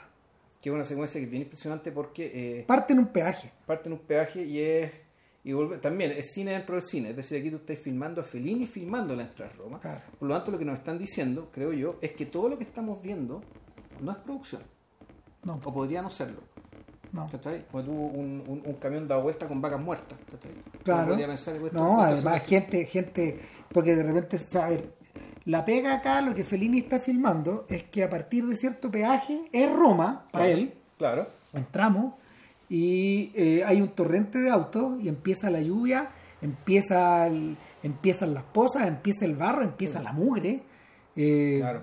Y, y el caos y el caos. De repente, no sé, un caballo blanco corriendo entre medio de los, de los autos, weón. Sí, sí, hay, hay un... Gente haciendo dedo, de, de todas las clases, mujeres, prostitutas, prostitutas bajo la lluvia con, con una, mm, con, con- ¿cómo se llama? Con una sombrilla o un paraguas, y tú dices, ah, todo sobre mi madre. Ah. Almodóvar también está acá. Y, y Traffic de, de Tati está acá también. Eh, en el fondo, Fellini está filmando lo que Tati no pudo hacer en Traffic porque no, no había tanta plata. Es decir, filmar desde dentro y filmar de verdad un auto, filmar de verdad estas carreteras. Y, y filmar esta entrada despersonalizante. O sea, Sí, y el- pero y- despersonalizante, pero al mismo tiempo yo creo que la sigue estando presente una, una imaginería católica del Claro, infierno. sí, exacto, va entrando- es- esto es infernal. No sé si la ciudad es infernal, pero esto que estamos viendo, digamos, ¿cachai? Es el infierno no tanto por lo que pasa acá, sino que también porque este infierno que está acá en realidad va hacia la ciudad. ¿cachai? y, y- y- y precipita, precipita, precipita hacia el Coliseo, donde en el fondo el movimiento se vuelve circular. Exacto. Igual que en Playtime. Ya. Mm. eh, se vuelve circular porque una vez que está atraído por este centro, por este sol, porque está filmado como si fuera Sí. una estrella, Exacto. porque con luz desde dentro, eh, no sé, todo lo que tú has visto antes, que, que es el movimiento de grúa, la complejidad, es Fellini dentro del auto, Eh, dando instrucciones a través de un walkie-talkie. uno- toda clase de gags visuales también. Un operador de cámara que con el puro cuerpo tiene que lograrlo. Porque tú te das cuenta, bueno, el movimiento de cámara depende de que el camarógrafo sea, bueno, pero aquí esto también depende de que el tipo que mueve la grúa. La fuerza y la la fuerza, energía, la, precisión, pues, Sí, claro. de lograr que la cámara se mueva a tal ritmo, a tal velocidad para que quede puesta de tal manera. O sea, el esto- foquista, toda la weá. pues, Levanta un poco, eh, bájate, no Claro. sé. Y hay muchas, hay muchas tomas de la grúa. Eh, una grúa en movimiento ya era algo muy complicado. Sí. El, el, no sé, la pega que hace Tarantino con Robert Richardson, por ejemplo, de haber hecho la, todo, todo eras una vez, casi el 80% eras una vez en Hollywood en grúa. claro. en grúa, es precisamente también tien- tiende a eso tiende, como se llama, la, a, a hacer visible para el que sabe, para, para- para- para- para los técnicos, claro, la pureza de esto. La pureza de este movimiento que al mismo tiempo eh, es cualquier cosa menos humano, menos Sí. o, totalmente industrial, de alguna forma. Eh, no sé, se ven weas insólitas, por ejemplo, no sé, una micro repleta weón, de fanáticos del Napoli entrando a Roma, weón, y weón diciéndoles vamos a sacar la chucha, weón. Sí, Entonces vamos a golear, weón. Y entonces ahí está la duda si es que cuánto esto es producido, cuánto no. Es increíble, no se puede saber. Eh, Yo diría que muy poco. Si todo está puesto ahí, o sea que mu- mucha cosa está, no- está ahí. no, claro, hay ciertas cosas que no podéis manejar. Claro. No sé, hay, hay una imagen de un perro, weón, ladrando como condenado, weón, atrás de un, atrás de un camión, ladrándole a otro perro que va en el asiento trasero De un auto, grande. Impertérrito. Impertérrito, Ah, lo mismo. No, claro, lucha de clases, pues. De no, después aparecen que efectivamente los locos, los, los manifestantes, pues. Al final, claro. no, no al potero burgués. Sí. Y el y se empieza se empieza a producir en Fellini eh, un subtema, empieza a aparecer un subtema de Roma, que en el fondo es la juventud en Roma. Claro. Eh, luego viene, por ejemplo, ya el ensayo de una hipergrúa que es utilizar es utilizar un carro bombero para chantar la cámara y tratar de filmar lo más lejos posible. Y lo que se obtiene es un, es un plano de Tarkovsky. O sea, Cuando el- vamos subiendo por el bosque siguiendo, siguiendo la copa de un árbol. Claro, y eso es en el mismo lugar, creo yo, donde empieza la Grande Belleza. Si mal no recuerdo. Es el mismo castillo, en la misma luz, el mismo tipo de lugar. Claro porque, claro, porque estábamos justo antes de prender el play acá, y estábamos diciendo que, Que el pirateo más, más descarado y más honesto a la vez. Claro. Que, fue la, que la Grande Belleza en realidad es una relectura de claro, yo le decía a JP que mi Con- sensación con era que trama, pero sí, mi, mi sensación es que Sorrentino en el fondo evoca el espectro de Fellini y ese espectro es el que dirige la película. Claro, o sea, el, que en fondo son los mismos temas, es decir, el joven provinciano que llega a la ciudad, Mm. ¿cachai? Sí. El- los mismos lugares, los mismos los mismos signos de puntuación ¿cachai? para hablar de la ciudad, o sea, los mismos espacios interiores, Mm. los mismos, las, mismas eh, eh, la- la- las mismas escenas coreografiadas, ¿cachai? como el desfile de moda ¿cachai? De, en, en la casa de la princesa, por un lado, y la presentación de autoridades religiosas ¿cachai? En, la, en la película de Sorrentino. Exactamente. Y así, entonces esto es. Puta. No es un remake. Puta, pero es una. Uy, ¿cómo se llama esto música clásica? El. No una transposición. Pero tenía. Tenía. Tenía un nombre esto de que tú. Un pastiche. No, ¿no? no, no, no, no. no, Tenía. Tiene, ¿Es la transposición respetuosa de algo, una cosa así? Sí, puta, algo así, pero no era exactamente transposición, pero da lo mismo. O sea, el punto es que. Es como algo reorquestado. Sí. Sí, Es como eso.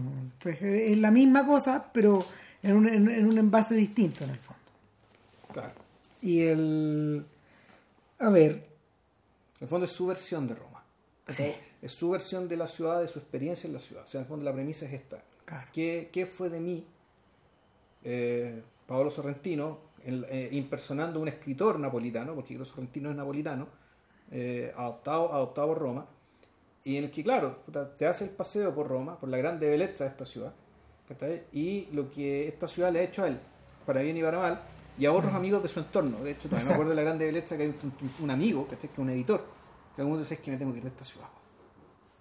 Si Bueno. es que me tengo que ir, bueno. No, esta ciudad me está, me está dañando. está Es un poco lo que le pasa, es un poco lo que le pasa al, al sacerdote de la mesa finita, que, que el mira eh, Moretti creció en esta versión de Roma de Fellini. Sí, pues el romano.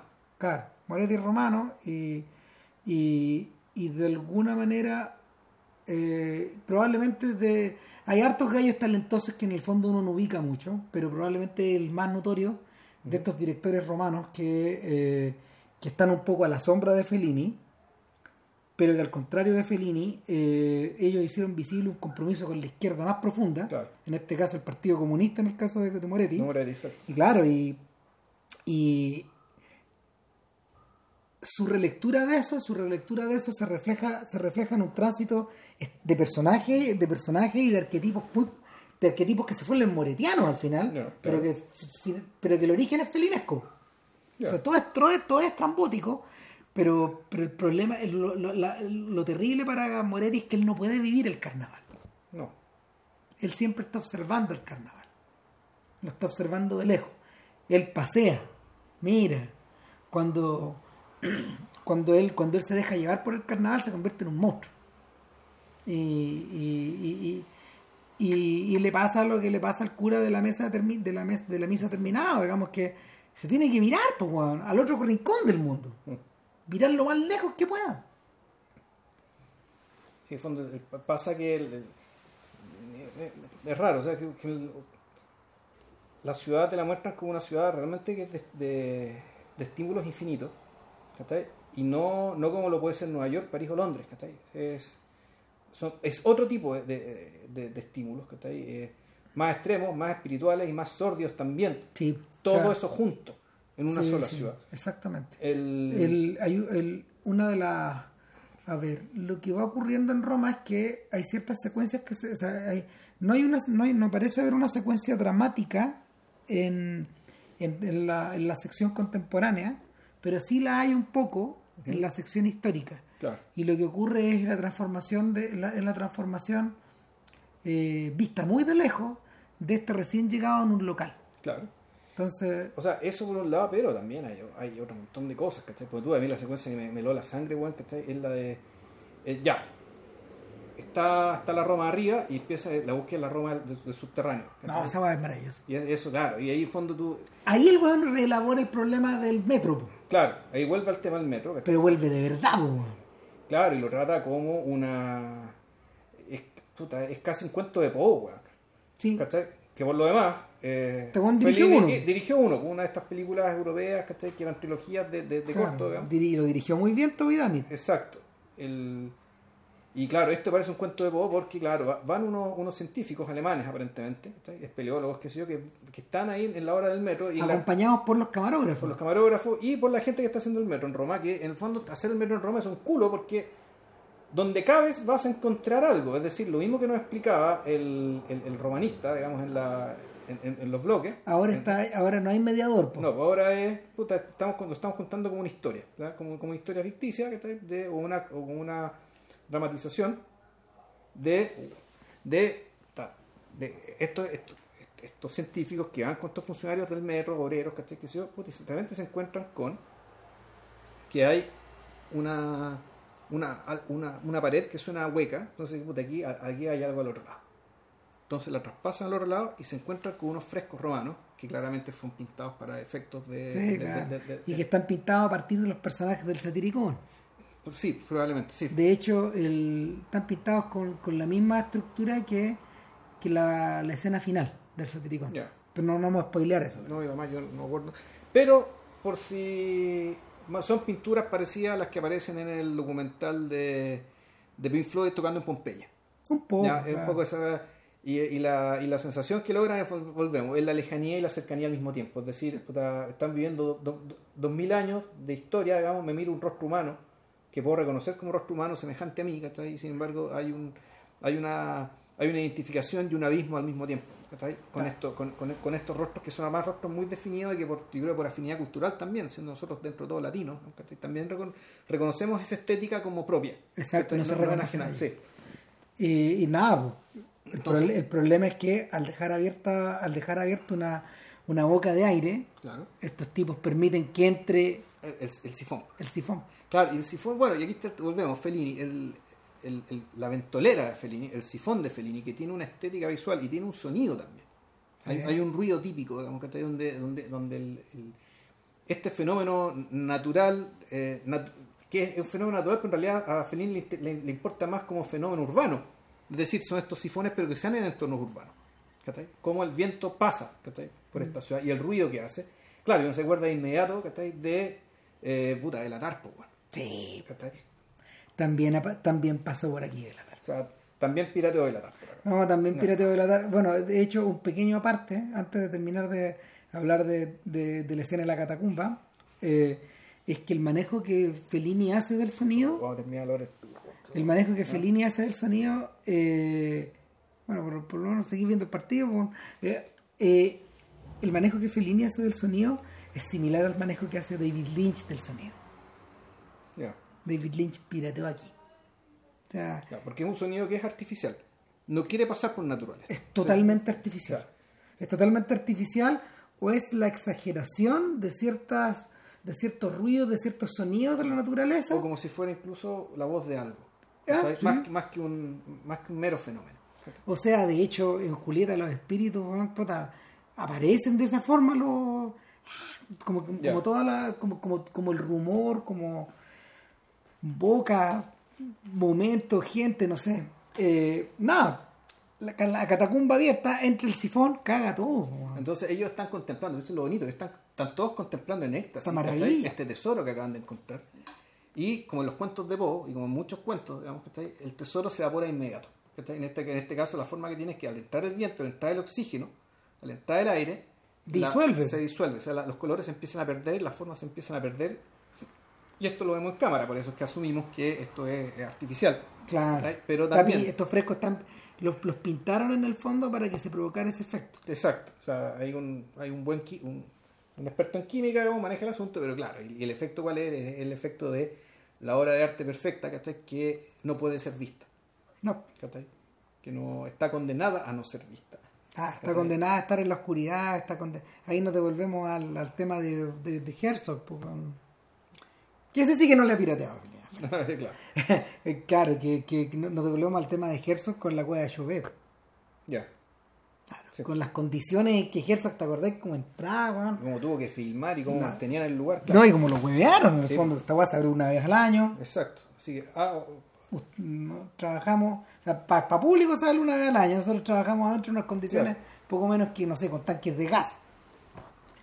Y eh, el, en paralelo, antes se han visto dos secuencias, antes se han visto dos secuencias donde en una emerge por un lado el fascismo encubierto, no miento al revés, el fascismo No, totalmente, sí, claro. el fascismo totalmente expresado, eh, y, eh, y en y en paralelo está este esta secuencia de Music Hall. No, bueno, primero está el tema de las prostitutas, que me llamó mucho la atención. No, no, no, primero, la, el primero el Music Hall. Ah, no, el Music Hall, pues bueno, No, el Music Hall, cuando, donde, donde Fellini dice, la verdad es que me dan ganas de filmar una escena de Music Hall de los años 40. Está, está regresando. Claro. Y, y, y vemos entreverado en el público al cabro chico, que de hecho está, está con sus dos vecinos con los que había ido a comer. Y, y- la, y la vecina la vecina le la vecina se queja de hecho cuando de las constantes alusiones a Proust que es el marido Sí. está guando O sea, claro, que es, es el único weón más o menos cultivado junto a los cabros chicos, porque el, el resto del público, loco, weón. eh. No es la animalidad Entonces, claro, el, el, el espectáculo es, por decirlo así, disparejo. Hay números que valen, valen la pena, más o menos, una persona que canta bien. hay otros números extraños Hay, hay números que son lamentables, ¿cachai? Claro. Pero, y, y volvemos aquí al tópico de la obsolescencia, es decir, donde la reacción del público más bruto, ¿cachai? Te hace ver que hay ciertas cosas que ya no son cómicas, que ya no tienen gracia, que ya no tienen sentido. ¿cachai? Claro. Entonces tú lo que estás viendo es la obsolescencia de la forma estética, ¿cachai? De cómo una de cómo algo que está diseñado para algo digamos, ya no cumple, ya no está cumpliendo su objetivo. ¿cachai? No, la gente cambió. Ahora, pasan dos cosas adentro. Primero que nada, el caos del fondo, weón, es que van a soltar toda su, toda su brutalidad o cosas retenidas durante la semana. Gente que quiere ver, gente que quiere ver mujeres piluchas Sí, o que quiere cantar sus canciones. Exacto. Cero. Cero, Mm. nada más. Lo otro es que de repente, weón, entra gente, weón, que, gente que viene de la guerra. Claro. O sea, hay, un- hay un sujeto que lo sientan, que viene con muletas y viene molido. Y, y hay otros tipos que entran a, entran a llevarse un, sujeto. Ya. Claro. No, no, sé, no sé por qué. No sabéis por qué. Y, entonces, Y ah, no tiene sí. el pinte Paco. No, no, no. Ya. No, o sea, ya esta va a estar degenerando. Estos huevones en el fondo están, están revirtiendo hacia, hacia prácticas más brutales que no puede salir ni en la película. Claro. Eh, la siguiente secuencia donde volvemos a ver al joven Fellini eh, es, es- es las diversas casas de prostitutas. Puta, que son. eh, es algo bien, puta, bien extremo, ¿cachai? Porque te muestran dos, te muestran dos prostíbulos, uno muy pobre. No, tres. Y van, van subiendo, van escalando. Claro. No, no, yo recuerdo que eran dos, y que el- lo que es muy llamativo es que el, el, el prostíbulo 1, que es el prostíbulo muy pobre, la cuestión es prácticamente una subasta de ganado. Así opera. Sí, claro. Donde el tení a, la, a la turbe mandriles y qué sé yo, ¿cachai? Y tenéis a las prostitutas o muy viejas o bastante feas, ¿cachai? Puta, ahí, bueno, pero que donde, queda- donde queda claro, donde queda claro que el poder lo tienen los hombres. Los hombres. En cambio, el, prost- el prostíbulo fino, el prostíbulo caro, como todos tienen plata, el bien escaso es la belleza de las mujeres. Sí, Por lo tanto, el poder lo tienen las mujeres. sí. Está invertido. Claro, y ahí la, la escena es es importante para efectos de la historia del, de- del joven Fellini, claro, que efectivamente ahí se acuesta con una prostituta y el tipo como que se, es como que se, se enamora de ella.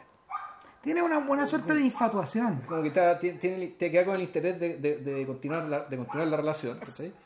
Y ella, eh, puta, hace la mago como que sí, ya, vale, tú, tú, tú, y sin embargo, corte, y nos vamos a otra cosa, nada que ver. Sí, Fellini ha llegado a esa secuencia, de hecho, precisamente en un enganche raro de continuidad, porque, porque la, la, la- la película de repente presenta estos cortes abruptos, Sí. pero el enganche anterior es que en el fondo él anda en una plaza donde que está repleta de hippies. Sí. Entonces él los filma, él los filma primero con, con curiosidad, luego con criterio antropológico, y en último término ya viene una observación personal. Claro. Dice, esta gente que está expresando, está expresando, no sé, su, su, su afecto o su deseo de, de manera tan libre, eh, y, eh, y- y- y- y de alguna manera sin límite alguno, eh, me, me, me, me, me- me hace devolverme la época en que nosotros para poder eh, para Porque- poder hacer algo similar teníamos que ir a, las a donde las prostitutas Claro, de una manera, esto que para ella es tan natural, para nosotros era algo absolutamente tortuoso. tortuoso o sea él ah, claro aquí no, aquí no intenta ni la paridad de género en el fondo porque está hablando desde el mundo Claro. desde un mundo masculino que eh, eh, donde finalmente el, el capital maneja el negocio Claro, y hay que decir que, volvemos, en, en la Grande Belleza también hay muchas líneas dedicadas a puta, los jóvenes. ¿Qué onda los jóvenes que, habi- que habitan Roma ahora? ¿dónde están? ¿Cómo son? ¿Qué hacen? O sea, había un personaje femenino que era bastante insoportable que, puta, tiraba mierda tiraba mierda tiraba mierda y tiraba mierda, ¿cachai? Y eso era, objeto de discusión. ¿cachai? De hecho, una pelea, un- una pelea ¿cachai? Eh, que tiene este con, esta amiga es a partir de eso, de ese tema. Y, y- y- y el amigo, que, que me acuerdo, el amigo que se, que se va de Roma, este amigo editor, vivía en un departamento con una pareja de jóvenes. Es decir, la los eh, está esta cuestión de que el, el gesto cuál es, el gesto es, es- es un poco juzgarse y compararse ¿cachai? con esta generación que viene. El gesto un poco el inverso también, porque, porque el- en la grande belleza eh, los jóvenes no salen muy bien parados. Pero tampoco salen tan mal parados. No, no salen tan mal parados, pero, pero no, no, hay, no hay un vaso comunicante hacia allá, de, con el protagon- del, del Sí. protagonista hacia allá. El- el- la, gran lamentación de él en el fondo es, es no, es no ser joven, pues. Sí, claro. Es no ser joven y estar camino a convertirse en una de estas figuras de cera, weón. claro que no es O el caso, peor, claro. convertirse en una de estas figuras de mármol, weón. No, convertir- no, en realidad convertirse en, la gente que va a bailar a su fiesta. güey. peor todavía. Sí. Bueno, el, el otro atado es que eh, en, la Roma, en, en- en la Roma de Fellini, que de hecho el póster era interesante, era una mujer desnuda, ¿Ya? que, en la misma actitud de la loba y que tenía tres senos, pero la- eh, no los tenía, no, no- no estaban dispuestos, no estaban dispuestos como en, como en la, reali- en la normali- en la realidad, sino que estaban dispuestos como en la estatua de la, de la, de, de la loba diosa de la diosa Roma. ¿cachai? Es decir, como tres mamas que están dispuestas en, la- en- en el estómago. ¿sí? Y todo se veía lateral. Eh, y el. A mí, me, a mí me parece que no hay una visión negativa de estos cabros, pero, pero yo creo que tiende a ser más positiva, a partir de la extrañeza también. Eh, y, y el, y, el, y el eco, el eco, el eco de alguna forma o el puente vendría a ser este joven Fellini que venía un poco dispuesto a todo, a, a dejarse, a dejarse avasallar o absorber toda la Roma que pudiera. Claro, o sea, dado que eh, se había, él había crecido con una imagen bien particular también. O sea, en el fondo, él- esto volvemos, es, es la relación de alguien con una ciudad. Sí. Con una ciudad mítica, después vivía. Y, pero también tiene la impresión de que por mucho que haya vivido ahí, la ciudad simplemente cambia de mito. También se también se inventa, se inventa un mito Mm. romano, digamos, por el hecho de haber estado ahí. No, y, y, el, y, el, y, el- la, y la transición de, a ver, y, aquí está la puerta hacia Marcor, es la transición de, es la transición de la Italia fascista a esta Italia, a esta Italia camino a la comunidad europea. Claro. Es un poco eso. Y, y ver cómo en realidad del fascismo aparentemente no quedó nada. O sea, quedó, eh, ¿qué es lo que quedó? O más, más bien, o sea, el fascismo entendido como último, último recurso de defensa de un- del, del antiguo régimen, digamos, y, y lo, lo que quedó del antiguo régimen es el desfile de moda de los curas. Claro. Y- Ese es el remate de la película. es el, o sea, esa es la... es- que también es, es bonito esto, que al fondo es la, es la Roma que todavía está bien en la oscuridad. ¿cachai? Sí. Es la Roma que ya no está en la calle. ¿cachai? Y que de hecho esta Roma se lamenta ¿cachai? de que ya no estamos en la calle, de que Roma ya, es una, ya no es una ciudad pequeña donde todos nos conocíamos. Esto que decías tú, de que la gente, este, el cuñado, mi primo, no sé qué carajo, de ser relación de todos se conocían con todos. Y eso ya no está ocurriendo. De hecho, la, la señora que organiza el desfile de modas, que es una, Con aristócratas, sí. una aristócrata, ella llora eso. Claro, para eso voy. ¿cachai? Entonces a eso voy. La, la película, antes de terminar su cierre, ¿cachai? Puta, en el fondo, no sé si es que rinde un homenaje, ¿cachai? Pero te- sí demuestra, ¿cachai? Puta, la Roma de los vencidos, ¿cachai? En este caso los vencidos, los vencidos por la historia. Y, y dentro de los vencidos, fíjate que eh, recurre a la Iglesia Católica, ¿cachai? Como, puta, como empresa de modas, pues. ¿Cachai? No, bien, bien impresionante, digamos, y esta escena es análoga a la que usa la, a la que hace la, la grande belleza Sorrentino, con una especie de desfile homenaje que hacen distintos cultos del mundo, digamos, ¿cachai? al Papa en Roma. Mostrando Roma como da- todavía siendo un centro espiritual, aunque sea un centro espiritual de un, de un- de- de- en- aunque, aunque sea en clave espectáculo. Claro, o sea, eh, no sé, eh, eh, el, el, el, el hábito, el hábito que viste en los diversos, el hábito que hace el monje acá, o el hábito que hace el cardenal, o que hace el cura, o que parten por las monjas acá, eh, son cada vez más estrambóticos. Y parece no haber límite. Hasta el punto que al final ya lo- los vestidos desfilan solos, po, sí. no necesitan no necesitan no necesitan nadie adentro los viejos se van empezando la gente se va empezando a hacer más y más y más vieja dentro de estos de- disfraces hasta que al final eh, ya son calaveras las que desfilan en una especie como de, de, de danza de la muerte o una especie como de de, de espanto de, de, a ver de escultura espantosa Mm. donde, donde hay calaveras que ya daban vuelta. Y todo, todo culmina en una visión beatífica donde ya finalmente todos, todos, todos se paran. Y, y lo que tienes, claro, lo que tienes es que es la figura, no sé, es del Papa, ponte tú, algo así. El, el Papa, pero en. El Papa en. ¿cómo, ¿Cómo se llama eso? Espérate. Tiene una expresión eso. Es una. No es un triunfo, ni es una catarsis, sino que es La apoteosis. la apoteosis. Es la apoteosis, es la apoteosis del Papa, donde, donde una figura que está inmóvil, Claro. el cielo se mueve, el, el cielo se mueve, aparecen un montón de tipos a- a- a- así, abanicándolo, y por detrás uno ve un, un sol que gira, un sol que gira gamado. Y claro, eh, es el Augusto, es, el, es- es el payaso blanco, otra vez. Sí, y además ese, y ese es un papa bien... Es el payaso blanco de los clowns. De hecho, fíjate que en el libro, Y además ese no es un papa, es un papa que se parece mucho a un papa real. No me acuerdo a, cuál. Pa- a- a- a Pablo VI, po, No, no, no, no era Pablo VI. ¿no? Yo creo que no. O a Pío X, Sí, bueno. de por ahí es. Sí, son esos, pap- son esos papás de anteojo, de anteojo como redondo, de, de principio del siglo XX. Eh, tiene, tiene- pero ti- ti- tiene un a Pablo VI. Eh, el, pero el, el otro detalle es que eh, y aquí, aquí se abre la puerta hacia aquí se abre la puerta hacia, hacia Marcor definitiva es que en el, en, en el libro eh, Fellini eh, dice que en algún momento yendo al circo empezó a darse cuenta que el circo estaba alrededor suyo que era su que, que estaba en su casa que estaba en la escuela, que estaba en la iglesia y que obviamente estaba en la Italia fascista y que observando observando observando las camisas negras, las camisas negras eran todos payasos blancos. Sí. Todos payasos blancos. Está, está, está, esta, esta, esta parada, esta perfección, weón, puta, con el uniforme, weón. Todo muy bien peinado, eh, negro sobre negro sobre negro. Puta, era un payaso blanco, weón. La cagó, weón.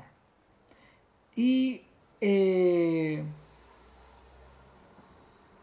el y antes de cerrar, bueno, dos eh, la, la, la, la, última escena de Roma eh, es, la, es la escena reversa de la escena inicial. Sí.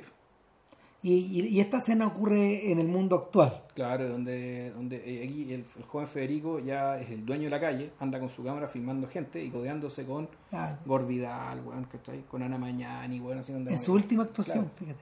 Estrellas, estrellas, estrellas, ta, ta, ta, y donde, claro, llega Gorvidal, que es un, un romano también adoptado, adoptado que claro. se, se, fue a ir para allá, y que también tiene su teoría bien no acerca de la ciudad de las ilusiones, ¿cachai? Oh, que claro. la ciudad que, que Chinechita, que la moda, bueno, y no sé qué otra cosa más. ¿cachai? No, claro, y es la ciudad y, que no cree en nada también. Y, y, claro, y donde está más la iglesia, ¿cachai? Entonces, el...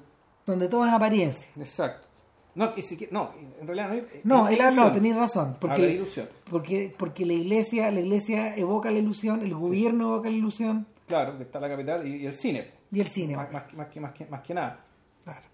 Eh, y, y, como ilusión final, Fellini elige esta, esta suerte de parada de, moto, de motocicletas claro. que entran a Roma, le dan vuelta a Roma y salen, sí, de, y salen de Roma. Sin pero, decir una palabra. Claro, pero también hay un, hay un, hay un gesto hacia el futuro, porque efectivamente con los años el tráfico de Roma fue tan bestial ¿cachai? que todo el mundo anda en moto. Mm, sí. No, y, y, y, es una imagen, es una imagen, eh, es una imagen, eh, ¿cómo se llama? Es una imagen acerca de, no del progreso, de un futuro donde, donde un futuro donde la imagen ya no tiene que, saber, donde, donde, donde la, donde la, donde el objeto filmado ya no significa casi nada. Mm. No, Fellini no mete la cuchara ahí, como que no estuviera. Mm. Es bien extraño el gesto. Me impactó mucho, porque también eh, eh, es un cierre bien extraño cuando esto hablar de, de, de, la gente que se desliza y que no se detiene sí. esto el, el, el pasar ¿cachai? esto Bueno. incluso que Roma se convierte en un no lugar o sea cuando, cuando hablamos de no lugar el lugar donde tú no estás ¿cachai? y si estáis estáis para no estar ¿Qué es lo que está aludido de nuevo a Marcort? ya Ahora, todas estas hebras dan a Marcort. Dan a Marcort. Eh, el origen de Marcort está en una enfermedad grave que Fellini tuvo después de. No me acuerdo, lo que pasa es que. Este Juan dice que, como no consigue ninguna otra forma de vivir que no sea filmando, se agota mucho trabajando. ya Porque cuando está filmando, no hace nada más. Él es la película y, y, y- y la película se lleva salud. ya Entonces, al hospital. Frecuentemente terminaba ahí. Y en una, en una mm, durante, durante un episodio bastante grave, este weón empezó a eh, ¿Gol? Lo anularon Ah, se produjo. se- mal se- anulado yo creo que era gol, era, era gol legítimo sí. ¿Y el VAR? con VAR fue po. con VAR y todo lo anularon y yo diría que no era para anularlo. Mm, Mira. Eh, ah, Fellini, Fellini, empieza, Fellini empieza a alucinar en el hospital, acostado. ya chuta Claro, hay una imagen bien impresionante, bien impresionante donde él dice, por la noche, mientras veo pasar estas monjas que a las que se les ilumina el rostro porque ellas usan una linterna para verlo, no, no, no- usan el celular, obviamente, sino que usan una linterna para ver la para ver los termómetros. eh, dándose el pasillo, los pasillos están repletos de flores.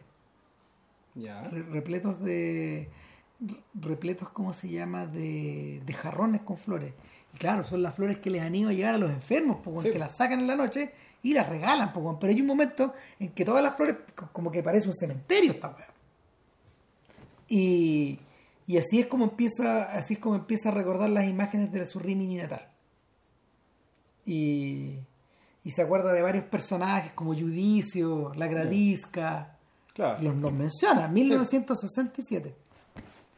La Gradisca. eh, y finalmente habla de su amigo Tita.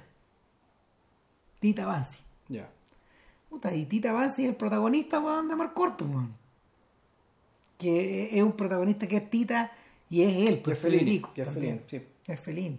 Eh, cuando hace Marcord, él hizo una, él hizo un esfuerzo con Tonino Guerra por primero que nada por extraer las experiencias las experiencias de pueblo chico de los dos, porque los dos venían de porque porque mm, Sí, porque este guion con Tonino Guerra, Claro. los otros guiones, que yo sepa, no. no Eran con otras personas. no no no de hecho su otro colaborador el Bernard-. Bernard- Bernardino Zaponi. es su colaborador como en nueve películas Eh, eh, eh, ese es su otro yo pero pero recurrió a Guerra porque Guerra es un coterráneo Ya. no es de Rimini pero Pero es de por pueblo del lado Claro, esto queda en la, esto es en la Emilia Romagna, capital Boloña, pero en la costa adriática. Claro ¿ya? O sea, esto en el fondo esto es el centro norte, pero para el lado pobre, que es el Mm. lado del Adriático. Y eh, bueno, nada.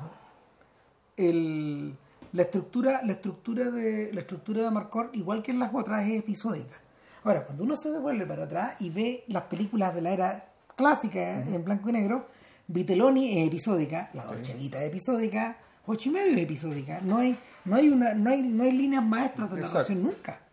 Nunca. Entonces, eh, no, no hay un gran cambio acá. Lo único que cambia es la mirada, eh, es que está filmada en colores, de una manera gloriosa, por, por Giuseppe Rotuno, que es el otro gran colaborador, el tercero junto con Mastroianni, Saponi y... ¿Paul?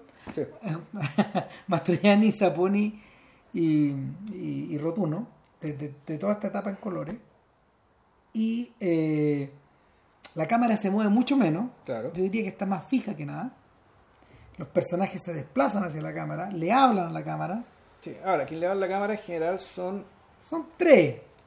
o sea, hay una especie de, de- de presentador que es un intelectual del pueblo local, pero que nadie lo toma muy en serio. No, O sea, o más que nadie lo toma muy en serio. Ah, Hay un, hay un, hay un clown fuera un, que hace ruidos de peos, ¿cachai? Mientras el habla, al fondo se lo agarra para el huevo para bajarle el perfil, ¿cachai? Esta Por- gente weón, que no soporta weón, que uno hable en Que serio. uno sea un poco más educado. Puta la huevada, la huevada. Ahora el viejo también conoce la medida de su Sí. la medida de su ridiculez y en el fondo también le juega un poco con él. Sí.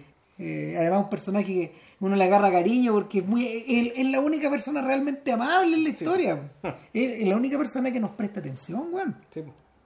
Que nos presta atención a nosotros que estamos mudos testigos, weón, de, esta- de este carnaval, Claro. pues, weón. También hay, un, hay una locución en off que uno debería atribuirle a Fellini. Claro. Que aparece a ratos. A ratos. Para hablar en ciertos en, ciertos episodios necesita una introducción y aquí Es eh, él, de hecho. es la voz de la de Fellini, sí, Sí. probablemente. Sí, y Pero estoy hablando como de la persona también. Claro. O sea, que de quien habla, que está recordando, es, es Fellini recordando su infancia y algunos episodios particulares. le costó mucho encontrar un título. A Marcor en la, a- llegó a, llegaron a Marcor después de que, que, que es con que, que está es dialecto riminiano. Que dice, yo, yo recuerdo, yo me Claro, acuerdo. a Marcor, me recuerdo, yo recuerdo. Pero claro, pasaron por muchos otros. De hecho, incluso pasaron por onomatopeyas que alguna estaba atribuida como al abuelo, frases, frases de su familia. Pero lo que le importaba era que no fuera completamente autobiográfico. Que no, que no fuera una. Que, que no, que no hubiera un. O sea, él sabía que el gesto iba a ser interpretado como autobiográfico, pero, que, pero necesitaba que esto volara. Eh, el Woody Allen plagió todo el comienzo de Annie Holiday. Ya. Cagaba la risa igual también. Hay un homenaje a Fellini de una niña que le diera un beso a la cámara. Ya. Claro.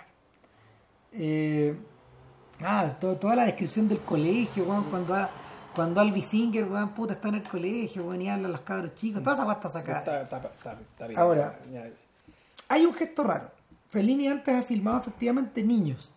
Acá, para filmar el curso en el que él está, recurre a, recurre a niños, pero a mucho actor adulto también, que interpreta niños. Ya. Y algunos adolescentes, que finalmente eso es lo que le interesa. Claro. Porque Tita y todos sus amigos son adolescentes. O sea, es como uno podría decir que en un pueblo chico donde todos los cabros chicos más o menos van al mismo colegio y tienen- están en el mismo nivel. Claro. Entonces niños más o menos chicos y otros ya más grandes, mayores. Claro, y eso provoca que los pendejos de 10 años fumen como carretoneros. Sí, claro. Y, y que al revés, digamos, que, que, lo, que, lo, que los tipos más grandes anden con pantalones cortos. Exacto. O sea, se, se, se fusionan. Eh, Amarcor está estructurada en torno a un año que está llegado por la por las motas por las motas voladoras de, De la primavera, de Paul. los puffballs sí, que le llaman exacto. los gringos y finalmente claro son son semillas volantes que se presentan Que al- se- eso es el al final del el invierno, invierno. exactamente. Como el día de la marmota, digamos. Claro entonces atravesamos de una, de una primavera hacia otra primavera Exacto. un puro año Un año completo. claro y es un año es una es, es 1933 creo Sí. Eh, Fellini tiene 13 años en el fondo y estamos en el corazón del- de, de- de la Italia fascista, donde, donde el furor, donde, donde el nivel de superestrella del Duce es tal que todos son fascistas. Sí. El pueblo entero es el fascista. pueblo entero es fascista. Menos el papá de Fellini. Claro, puta, ¿no? Y el viejo sufre, weón. No, y la mamá. De hecho, de hecho, la mamá impide que el viejo salga a la calle el día que hay manifestaciones Sí, claro. para que el weón no se meta en problemas. Le deja cerrada la puerta, le esconde la llave. El viejo se lamenta, se lamenta, se lamenta. Además, eh, el personaje de esta historia es un cabro chico que obviamente tiene una familia muy similar a la que aparece en Roma. Exacto. Eh, el, el niño es más grande, casi no alcanzamos a distinguir quién es el niño ahí en las escenas infantiles de, de Roma, pero, pero acá están más definidos los caracteres, o sea, sobre todo el de la madre y el del padre. El padre es un, es un constructor, es un ser Claro. que tiene un buen pasar, una casa grande en las afueras de la ciudad, eh, y que y que es distinto un poco a los distintos a, lo- a lo- a los tipos humanos que vemos que vemos circular desde la primera escena importante que es la quema de la bruja Claro. que el, eh, que, el final del invierno Entonces, se, se- es la quema del año se, se quema. eh, bueno, ahí yo cometí la idiotez, weón, de leerme La Rama Dorada, weón, 800 páginas, weón, ¿cachai? De reinterpretaciones de ese tipo de ceremonias, ¿cachai? De, de cómo se quema lo viejo para darle paso a lo nuevo, que siempre hay, hay está la idea de un reemplazo acá, ¿cachai? Y, y con un sacrificio que toma distintas formas. Y, y claro, esta quema de la bruja, además, bueno, congrega a todo el pueblo, y uno podría suponer que el, el circo, que es, que es este pueblo borgo, Amarcord, los números circenses, ¿cachai? Corresponden todos a fiestas populares o a instancias, ¿cachai? En que el pueblo se congrega por algún hecho extraordinario. o sea mira está la quema de la bruja Está el desfile de los fascistas, está el eh, paso del transatlántico, está el paso del transatlántico que, que a, a todo esto es, un, es un es una gran empresa fascista Sí. Eh, hay, hay, hay matrimonio hay hay un entierro, hay un entierro, está también la visita a un pariente, es- eh, que ahí vamos a explicar qué es, digamos, Claro. pero está, está, está el domingo en que vas a visitar a un pariente que sale y no, eh, está la carrera, la carrera auto, está la Mille Emilia, la Claro. carrera más peligrosa de Europa. Ahí morían todos los años espectadores, a veces de a 40 personas, weón, muertos. no, sí, bueno, esta gente le teme más al, al- al aburrimiento que a la muerte, weón. ¿Sí? Ah, ¿Gol? ¿Tres? Gol de Valencia, sí. No, no, Bill se está exultando. Ah, tranquilo. Ya, eh, Ahora este partido no merecimos ganarlo, pero bueno. puta, no, no, Ya, pero bueno. Eh, y eh, ¿qué más hay? Espérate. Ah, hay, ah, no, hay, hay un- cosas más matrimonio. Hay, hay un matrimonio. Y un matrimonio. Sí, bueno. Y un matrimonio. Entonces tenéis eh, una gama de fiestas populares donde se congrega la gente. Y Amarcor es la sucesía, bueno, y, y- y un lugar, y el hotel, El Gran Hotel. el Gran Hotel. Eh, Fellini explicaba que ese hotel era tan grande, de hecho, eh, la estructura, la estructura era tan desmesurada, la- la- la- el, el edificio, que no alcanzaba para mantenerlo en invierno. Entonces se cerraba completamente. Chuta. Solo se abría en los veranos.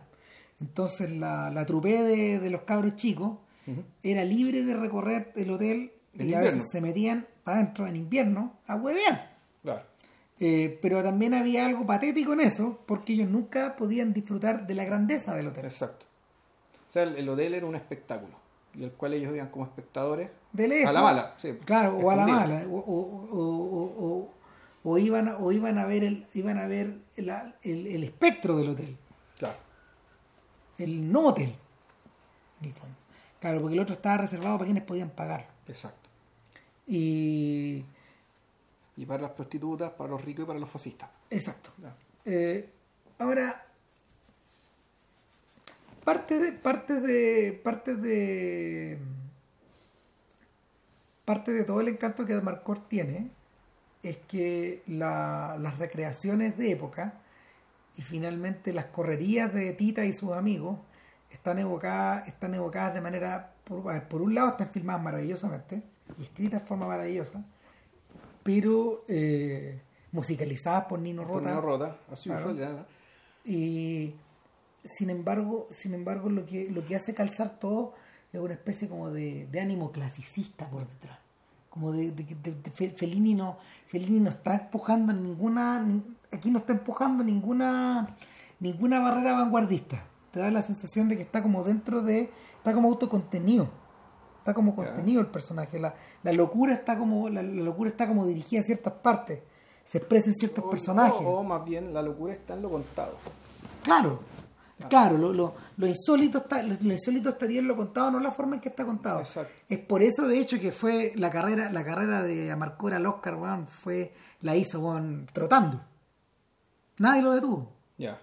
No, nadie detuvo esa weón. Fue, desde el principio, weón. era listo, ganó esta weá, ya, claro. ya.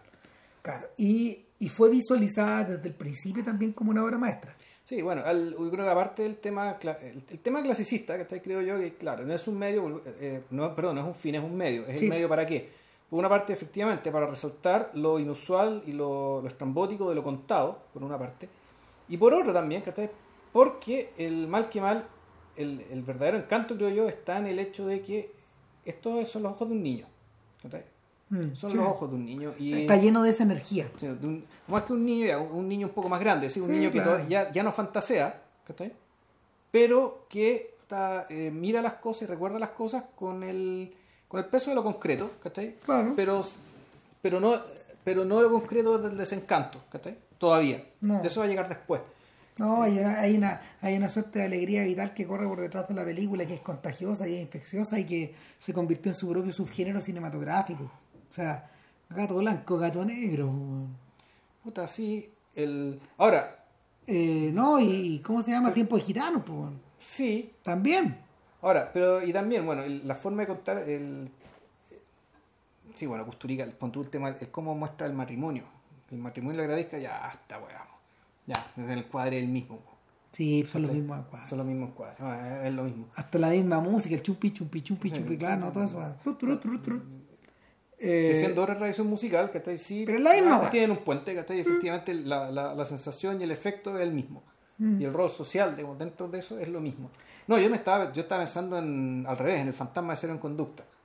Ah, ya, retroceder, sí. Claro, que es una película que vamos a terminar hablando haciendo un podcast o, o hacer que la hora completa de Joan Vigo, que es cortita. Eh, o sea, lo que apunta Vilche es esencial. Porque. ¿Ah, sí? No, sí, porque, porque la. Es una suerte de energía vital que, que, que está conta- que, que contagia las imágenes y que en el fondo está como impresa. Impresa, eh, impresa en cada movimiento. O sea, de, de hecho, una de las cosas que dejó más alegre a Fellini es precisamente ver que en su momento, la gente que tenía fresco el fascismo, dijo, "Puta, esta es la, esta es la película que mejor ha reflejado. porque Los tipos, gente Claro. le decía, digamos, o también pues, se publicó en su época, que mejor ha reflejado la sensación que se vivió en esa época, como también de sentidos, de, de- de sentidos de sentidos exaltados o amplificados, esta sensación de que, de que la Italia fascista, en, en- en- este en- esta empresa desesperada por recuperar la grandeza, Make Italy Great Again, Claro. claro, eh, estaba contagiada como de una, de una suerte de energía maníaca. Sí. Sí, estaban en esteroides los weones. Claro, y, y, y- vivían así. y- sentían así. Sin embargo, claro, el, eh, Amarcord pareciera un destilado de esa energía. Y de, de- de esa energía que no procede efectivamente del fascismo, sino que procede de esta gente. Viene de otro lado, de esta gente y de puta, los niños, ¿cachai? Sí. Que es una energía, en cierto sentido, es una energía sin quererlo, casi contracultural, contracíclica, digamos, que en la medida que no sean causadas, como sí lo hicieron los nazis con la juventud hitleriana, digamos, y los fascistas también trataron de hacerlo, pero da la impresión de que Italia es un poco indomable. Bueno, la energía, la, la energía del gusto.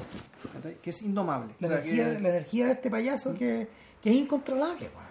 Entonces, puesto, puesto, en, puesto en acción, eh, puta, pueden pasar las locuras más grandes, pues. O sea, efectivamente un poco les falta a estos weones para echarse arriba de la gravisca, pues, en todos lugares. sí. Sí. Da la sensación, y, y- y- y la película en ese sentido, en ese sentido es moderna todavía, porque Gradisca todo el rato se está defendiendo. Esta mujer se está defendiendo con estos weones que la cosa. De, de los lobos, del lobo de Tex Avery, weón. De todas las edades, weón, desde De los todas- 10 años hasta los 100. O sea, de hecho, eh, a Fellini le pasó que el episodio de la gradisca le, le ocurrió a él cuando él va al cine y empieza a moverse de asiento Sí. para llegar al lado de ella. Obviamente. Sí, claro. Es- es- eso, eso, eso le pasó. De hecho, Juan escribió de eso. Puta, claro, entonces eso está contado en la película, muchas veces está dentro, un- comparte una confesión, pero no, no es parte de una confesión, es lo que no confiesa. Sí. Ese es el gesto bonito, que el mundo confiesa, la cuestión es un trámite, que se entonces volvemos. El, el italiano indomable, ¿cachai? Se caga en los fascistas, se caga en la iglesia, weón, ¿cachai? Naturalmente que se caga en los políticos, por eso O Italia es sea, un país ingobernable. O sea, el- e- este momento tipo Corea del Norte, Juan, de exaltación de los sentidos, Juan, cuando ni siquiera llega el duche, Juan, si llega uno de los hueones nomás. Ya- po. ya cualquiera. Un hueón X a dar un discurso y la gente lo, la gente lo persigue como si fuera Claro. Mussolini, eh, como si fuera una estrella, una estrella de rock o de pop. Como Y, si fuera Jorge Negrete, weón, ¿cachai? Cuando, Claro, llega- cuando, cuando llegó, acá, a la, a la estación central, estación y- Mapocho. exacto, o en el Hotel Carrera, no sé, y, y, y la, el éxtasis es total. Eh, en la fantasía, uno de los niños, el gordo del curso, se imagina a Mussolini casándolo con el amor Claro. de su vida. Claro, que es la niña que no lo pesca ni en bajamos. Claro, y en la cara de Mussolini ya con flores que habla, claro. Puta, le habla, weón. Oh, claro, lo poco menos que uno lo condecoran en vivo el gordo, weón, o sea. Eh, Claro, y eso ya es parodia de las divinizaciones que el cine soviético hacía de Stalin, sí, creo yo. sí, no, sí. Yo creo que esas películas a lo mejor sí las pudo ver, Fellini. no, que no te quepa duda, po, porque acuérdate, acuérdate que acuérdate que a Italia, eh, o sea, el Partido Comunista era tan poderoso en Italia, aunque era una fuerza cultural, weón, Sí, se exhibieron, se mostraron, Ya, de más poco. se mostraban, tenían público, weón. O sea, yo creo que debe haber habido gente también que iba, que iba a cantar, weón, y iba a hacer todas esas weas. De hecho, eh, uno de los mejores gags, weón, es cuando estos weones están fiesteando weón, y de repente, weón, desde, desde el tope, weón, desde el tope del campanario de la iglesia se empieza a escuchar la internacional, un weón está tocando la internacional. O sea, un weón, no, se sube. no, es- eso, eso escuchamos. Claro, Y lo empiezan a buscar. claro. Entonces empieza a sonar como, claro, un gesto romántico de resistencia, ¿cachai? Y que interrumpe todo. Porque en el fondo, como esto opera sobre la base de la uniformidad, ¿cachai? Todos Se están haciendo lo mismo. Se quiebra la uniformidad, ¿cachai? Bueno, se, se da toda la cresta. ¿Quién chucha está atornillando al revés aquí? Claro. lo vamos a eliminar. Eh, Empiezan a avanzar las armas, weón. Lo empiezan a perseguir por todas hasta que hasta que dan con que viene del El campanario entonces están todos Empiezan a disparar. disparando del campanario y la como iglesia. si- a una persona. Claro. Y no, ver una, un tornamesa y un, un gramófono, weón, que claro. está dando vueltas. Y la weá cae y en el fondo, claro, eh, eh, el gesto romántico es tan solitario, es tan solitario, es, es- es tan... ¿Cómo se llama? Está tan derrotada, ¿sabes? De hecho, la, la, la, la imagen que... eh, puta, que cuando cae el gramófono caga todo y es el silencio, porque Sí, nadie pues. más habla, pues. Cagó en la fiesta también. Cagó todo, sí. Literalmente cagó todo. Claro. Entonces, bueno, ahí está toda la secuencia que culpan al papá de, de- el papá de Fellini, que probablemente haya sido él. De ahí tú te enteras que quien lo delató era el cuñado. Claro, que, un- que una figura exactamente igual a la del hijo de la Gordon Rock. Claro, el weón que está ahí con su pañuelito, que Uno no hace sabe nada. qué hace. El cuñado... Pero que es fascista. Claro. No, claro. eh, Es fascista y va al bar. Y va al hotel. Y va, va al hotel y se corta el pelo. Se corta y, y, esas mallas culiadas. Y, y, y hace una hueá muy rara en la mesa. Enfría la sopa traspasándola de un plato a otro. Puta, Claro, son weas tan disparatadas que no se puede pensar sino que esto es verdad. No, O sea, claro. que este, este, su tío o alguien que conoció era así. Sí, no, de todas maneras. Son, son unas cosas que, claro, son unos escapes a la realidad que solo pueden ser reales. Eh, La otra secuencia que es importante, que porque ya, ya es casi bíblica, que es cuando van a sacar al tío del manicomio. sí, probablemente es la que más me impacta toda la película. Es la más larga, de hecho. Claro, que es la secuencia que van a sacar al hermano del papá, está en el manicomio, que te dicen desde del principio, el papá hablando, hablando de su hijo, que él siempre fue muy inteligente, Más inteligente que tú, más inteligente que tú, claramente. le dice, le dice al papá de Fellini. Y puta, el otro se, se come la mierda solo, ¿eh? bueno. Y porque es el buen que paga las cuentas, Sí. es el buen que es el buen que el dueño de la caleza. la olla, sí, todo. Todo. Ah, y este tiene que aguantar, tiene que aguantar a los cabros chicos, tiene que aguantar a la señora y que lo, que lo hueve su viejo, weón. Y más encima, y siendo el único weón de izquierda en un pueblo lleno de fascistas, weón. O sea, el pobre señor está, está hasta las pelotas, weón. No, está hasta las pelotas. Está, está retratado, está retratado de. Está retratado eh, como presa, o sea, como presa de una callada desesperación. Pero en forma heroica también. Sí, pues. O sea, hay harto respeto a la figura dentro de todo. Él es el héroe de la película. Sí, sí. Y no haciendo, no teniendo ningún discurso, weón. ningún Claro. momento donde eh, eh, funciona con la misma lógica de Fallini mostrándose a sí mismo. El viejo aparece por detrás, está ahí, de repente en un momento va, viene, pero Y como el hijo mayor a Tita le da por hacer weas, ¿cachai? Como una parte de su. También es perseguir a Tita, pues, ¿cachai? Para sacarle la cresta. Ya no lo pilla, pues, no, ¿cachai? no, no, cabrón igual le sube la presión. Sí, claro. Entonces, bueno, en esta salida, ¿cachai? Pasa que el, el hermano loco, puta, se orina en los pantalones, weón, está como que puede con- conversar contigo, pero claramente está en otra, en otra, en otra frecuencia. Eh, ¿Sabes qué? En ese momento donde dije, ah, los hermanos.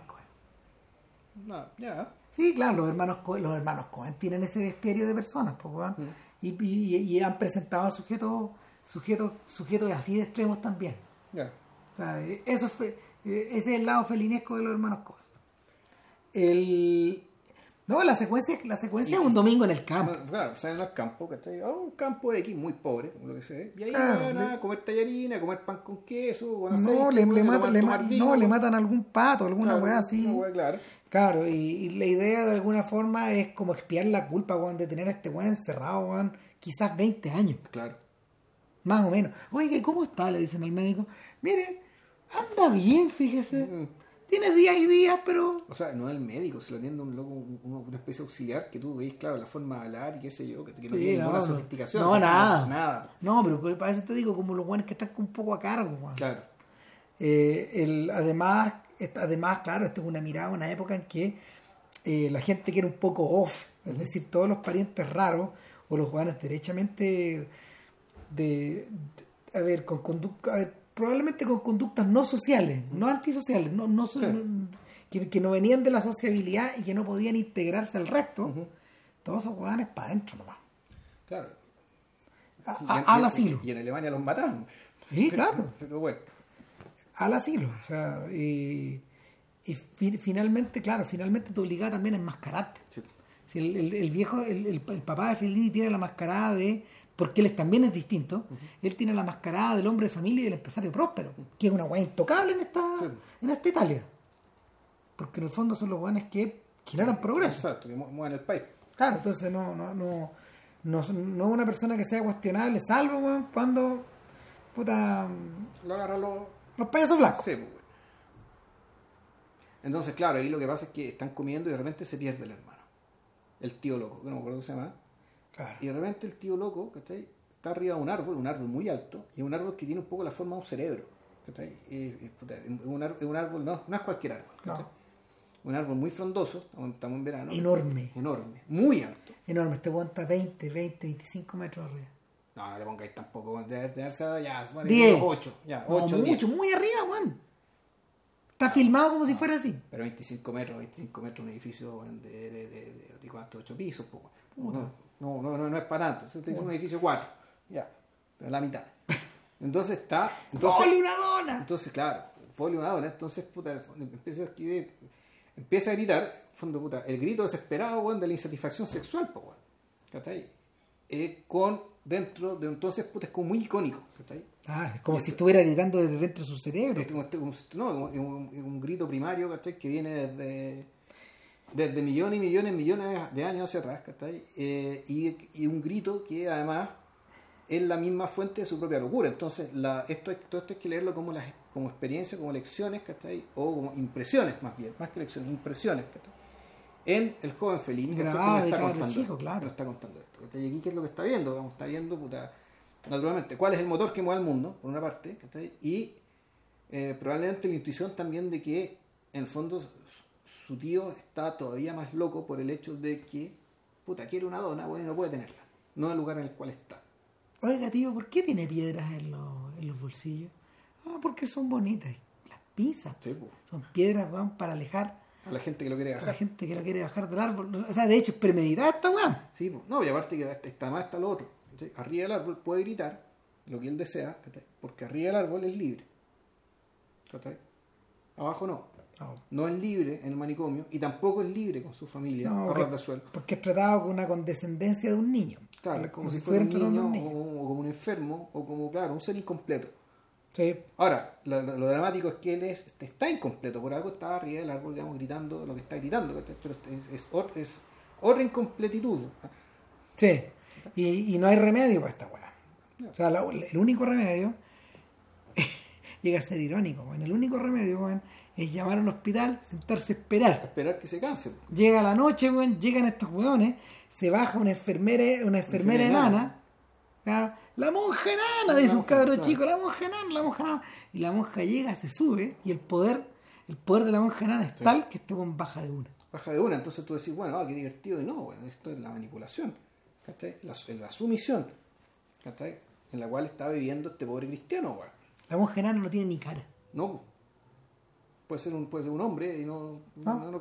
Da lo mismo. No, claro. Eh, además, claro, además representa, además representa un poder para el cual no hay, para el cual no hay, eh, contra el cual, contra el cual no existe defensa posible. Mm. Y se acaba el episodio y se acaba, se acaba el hermano. No lo vemos Sí, más. no lo vemos más. No lo vemos más. Y vuelve a quedar guardado quizás por cuánto tiempo. O sea, todo dependiendo de la mala conciencia de ellos.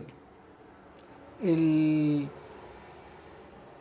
en cierta medida, en cierta medida eh, eh, es importante la referencia a todos estos personajes que no atornillan, porque finalmente son los que nos son los que nos, los que nos proporcionan la medida de la locura de los otros, de la locura de los que actúan en, en conjunto. Eh, Fellini, bueno, Fellini se acordaba de Giudizio. Y Giudizio, eh, de hecho, Giudizio era un viejo que vivía en la calle, que se andaba riendo de la gente y que se vestía como un, como un, como un Augusto en la vida real, con ropas que no le calzaban. De hecho, al principio, al principio cuando están quemando a la bruja, los buenos se ríen de Giudizio, le, como, como, como, como, el- como Giudizio Está arriba montando la cuestión. monta la- está montando la guay, los buenos le quitan la Le escalera. sacan la escalera, weón. Entonces, claro, cuando está viendo esto en Doña Lina, Doña Lina decía, nada más la cuestión está filmada como que aquí algo, algo malo va a pasar. claro. Aquí algo malo va a pasar. Algo malo va a pasar. Y no. Pues Luego se baja por otro lado y no pasa Pasa lo de siempre. Exacto. Sí, ese, ese es el tema. Eh, eh, no, y también está, también está esta, también está esta chiquilla que anda en la calle, eh, que también hay algún problema, hay algún problema mental y que los tipos la utilizan para, para acostarse Es con que es una prostituta gratis. Claro. Sí, que claro, que es una ninfómana ¿cachai? que, te la, eh, que te la muestran muy bonita, ¿cachai? siendo que está en un estado deplorable, maquillada como las romanos del satiricón. Sí. ¿cachai? Ese tipo de, de- de- de impronta así fantasmal. ¿cachai? Y, Muy bonita, pero al mismo tiempo muy degradada. y también es una fuerza incontrolable. Y, y, y, y emerge, emerge, em- emerge en los intersticios. Claro. De hecho, los, los cabros chicos, las cabros chicos lo, lo usan para burlarse de ella o para para seguirla, pero, pero el- te queda la sensación que claro, que, que no, lo- los adultos la violan. O más, o sea, es que No se puede saber. no se puede decir si violación eso, porque ella, puta, ella es derechamente ninfómana. En el fondo ella se aprovecha, ahí está el tema de si, qué consideramos violación o no, digamos, en el sentido de, claro, de aprovecharse de una enfermedad mental. Claro. Sí, sería, sería, sí, es violación en realidad. Eh, y sé que estoy cansado. Estamos muriendo. Pero, muriendo, eh, mira, para ir cerrando, Dado que tú eres bueno para cerrar los podcasts ahora, Ah, puta, pues, claro. No, no, para ir cerrando, lo que pasa es que. eh, a ver, lo que ocurre con Fellini es que eh, este, este, este probablemente es su segundo momento, de su segundo gran momento o tercer gran momento de Zenith. Ya. Cuando se pega el salto mortal en Vitelloni, por ejemplo, y, emerge otra cosa. ¿cachai? Y luego, luego en el, eh, con la Dolce Vita y la coronación con ocho y medio. Y después todo este camino que hemos detallado hasta, esta- hasta, hasta esta otra cumbre que es Amarcor, que es la cumbre de madurez, y que lo convierte en el realizador más famoso del mundo. Ya, o sea, en los 70, o sea, ya había sido el más famoso, pero no fue el más famoso del mundo con la Dolce Vita, por ejemplo. Eh, muy conocido, ocho y medio, ya. muy conocido, pero finalmente... Pero el estatus figura mundial es lo que, tienen- es que, ¿sabéis qué pasa? Eh, para lo cuando, cuando uno piensa cuando uno piensa en términos de influencia al final canónica estamos demasiado lejos de la Dolce Vita que no se puede imitar a menos que sea en clave sorrentino. Pero esto esto tuvo una esto tuvo una, un eco infeccioso pero por todos lados. Buena parte del cine latinoamericano de los 70 y los 80 es Amarcord.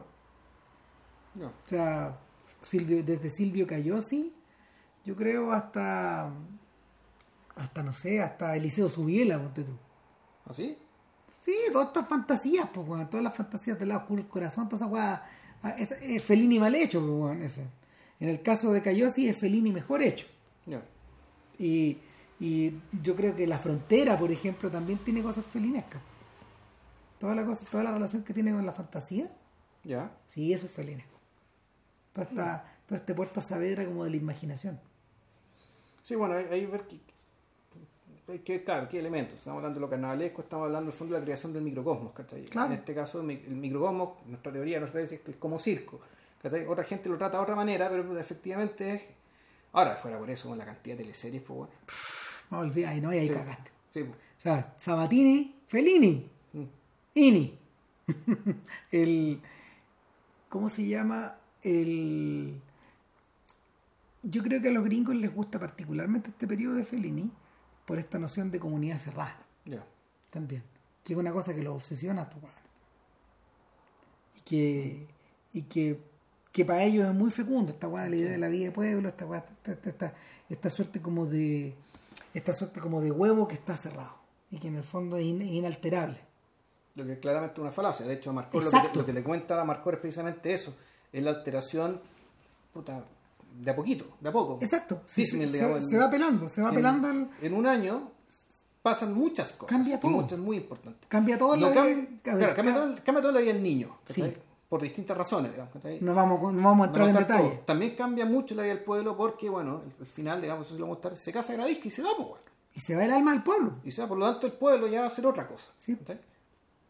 Entonces, todo eso pasa en un año y el, el fondo, y además, la, la energía presente, no energía necesariamente disolvente, pero, un- pero es una energía, ¿cachai? ya sea que venga el fascismo, ya sea que venga los cabros chicos, ya sea que venga el carácter propio de De estos esta huevones, gente, ¿cachai? claro. que en el fondo este pueblo no, no es igual, nunca es igual. Parece que lo fuera, Pero no pareciera que, claro, que los hitos se repiten. Un, un- año tras otro. Que son ritos de pasaje. Son ritos, exacto, son ritos de pasaje o ritos que te marcan, te marcan el ritmo del año. Eh, aquí en Chile el ritmo del año te lo marca el retail. Sí. ¿cachai? O sea, cuando compráis que el año nuevo, que el día de los enamorados. Para eso el han entrenado. Y para eso han entrenado el día del papá, el día de la mamá, el día del cabro chico, weón, y el- los Y 18. el día de la concha de su madre. eh, y Halloween y la Pascua y el año nuevo. Todo- el año en torno al retail. Bueno, aquí lo que te muestran, ¿cachai? Es, en el fondo es eso. Es algo semejante, pero ya puta, o por la tradición, ¿cachai? O por otras fiestas, o por otros mecanismos, ¿cachai? Para, en realidad, lidiar con el aburrimiento Sí. también. Para vivir, para seguir Sí. viviendo, para que la weá, para que, para, para que la weá sea entretenida. Para seguir empujando. Claro, claro. sí. Y, hay, y en ese espacio, en ese lugar hay espacio para todo. Sí. Hay espacios de cuentos de las mil y una noches, como el, como esta fantasía de, de nuestro historiador cuando cuenta la historia de... Del, del- del- claro, del jeque que llegó con no sé cuántas esposas. Claro, eh, por- por- hay, hay espacio para eso, hay espacio para el transatlántico, Claro, evocando esto- futuro de la claro, nave va. Claro. El, no, claro, y ahora que me acuerdo, la, el- la historia esta del, de la mil y una noches contada por una especie de un, de un- de un vendedor de chucherías. Que el otro, el otro, el otro sujeto del cual se ríen en el pueblo. Claro, y que él, ¿por qué? Porque él es un fabulador. O sea, el fondo él, él es quien, sin saberlo, él inventa folclore al pueblo. O sea, él también presta el servicio, aunque, sea, aunque las mentiras sean tan mentiras, no importa, no tiene ni una importancia. No. Por lo tanto, puta, es un novelista, un literato. Claro. solo que él no escribe, él cuenta. Claro, son, son, son figuras menores como la del acordeonista ciego, weón, que se saca los lentes. Solo van, pues, ¿y ¿cómo se ve el transatlántico? Lo habían llegado, Claro. lo habían llegado al mar, seguir, Claro. porque obviamente siempre hay música por detrás. El huevo sigue. Claro, el viejo, el viejo muestra sus ojos ciegos, pues, weón. como si como si la presencia del transatlántico fuera tan enorme que él lo pudiera ver, que él lo puede ver. Sí, pues, bueno, aparte que además el espectáculo transatlántico además es como es la misma postura de gente de la gente que va al cine, Sí, que tiene la pantalla de cine. Es enorme, la Claro. miran hacia arriba. Exacto. Y aunque no la vean. es tan gigante como la pantalla de un cine. Exacto. Eh, nada, Fellini es como un árbol gigantesco. Sí, así que en algunos años más, si es que seguimos vivos y no. Puta. Y no, Otro. Y no, haremos el satiricón y, Y las otras weas, las otras weas. No, claro, no, y las otras weas, y finalmente, el, el, el, el remate de esto es que Fellini empieza en un momento a mirar para atrás, Ya. pero de distintos lados. ¿cachai? Eh, Fellini explica en las memorias que uno, uno, de los, uno de los objetivos de Marcor era poder deshacerse de esto también, de, de tirar la cadena, Sí, sí. De, de- de que se fueran Para poder pensar en otra cosa. para llenar sus imágenes de otras weas. Pero ¿qué es lo que le viene? Yo creo que de ahí para adelante probablemente las dos películas importantes de Fellini, aparte del Casanova, que, que es- ese sí que es un gesto grande que dura tres Sí. horas, eh, son La nave va y La ciudad de las mujeres. La ciudad de las mujeres de alguna manera viene a viene a completar la viene a completar el, el gesto mastroiánico. Sí. Ocho y medio. Claro, claro. es- Porque, es- ocho y medio, eh, ocho y medio hay una secuencia llena de mujeres, donde el buen está Claro. rodeado de las mujeres de su vida. Claro, y él, y él se comporta como un sátiro y un tirano. Acá es al revés, Es víctima. es la víctima. Sí. Y el, en, en- en la nave va, en cambio, confluye, confluye la energía de Marcort por un lado, Pero son los buenos que están arriba del barco, ¿no? claro, o sea, exactamente, y por otro lado eh, el- el- las sociedades cerradas, incluyendo la de ensayo de orquesta. Porque la, la nave va, ¿te acordáis cómo es o no? Poco, muy poquito. Puta, mira, básicamente la nave va es la historia de eh, un crucero fúnebre Ya. porque van a van a, van a, van a decirle adiós a un cantante. Y, y toda la compañía de ópera rentó este barco enorme para ir a una isla a dejarlo. Y cantar, está lleno de... Y, y finalmente, finalmente un gesto es un gesto terminal, es, eh, es el final de, es el final de la cultura. Y, y en la mitad de la travesía se encuentran con un barco de refugiados serbios que rompe toda la magia manda toda la chucha, eh, el propósito original y el viaje cambia. Sí, no, claro, hasta la historia de Europa, pues, no, güey. Sí, eso es, eso sí, es, es, es, es, es, es. Y, en la historia de Europa Actual, ahora. ahora, es lo que pasó ahora. Entonces, lo impresionante de ver la nave ahora es que tú decís, concha su madre. ¿Cómo weón". no nos dimos cuenta de esto cuando lo vimos? Bueno, pero bien, viendo la ciudad de las mujeres, es ¿cómo no nos dimos cuenta también? Ya. Como estos buenos no se dieron cuenta también, de que el gesto no era contra el feminismo, porque que fue interpretado Así en su momento, ya. sino que ahora es al- que era al revés. Que era al revés. En ningún momento, en ningún momento Snaporaz, que es el protagonista, eh, intenta, intenta, mm, intenta como esconder su condición de macho des- desatado. ¿Cachai? Que anda mirando todo. O sea, mete las manos en todos lados. O sea, eh, te da esa sensación. Y, y, y, y- y- y tiene la lógica de un sueño. También. Entonces, claro, yo creo que, bueno, no sé, después. Después, después. El tema es que el después, el próximo después, próxima semana, el Tarkovsky de 2019, no lo hicimos en 2019, así que lo vamos a hacer ahora en 2020. eh, Solaris. Solaris. 399. 399. sí. Ya, chao. Y el 400 no iremos nada porque es sorpresa. Ya, nos vemos. Nos vemos. Chao.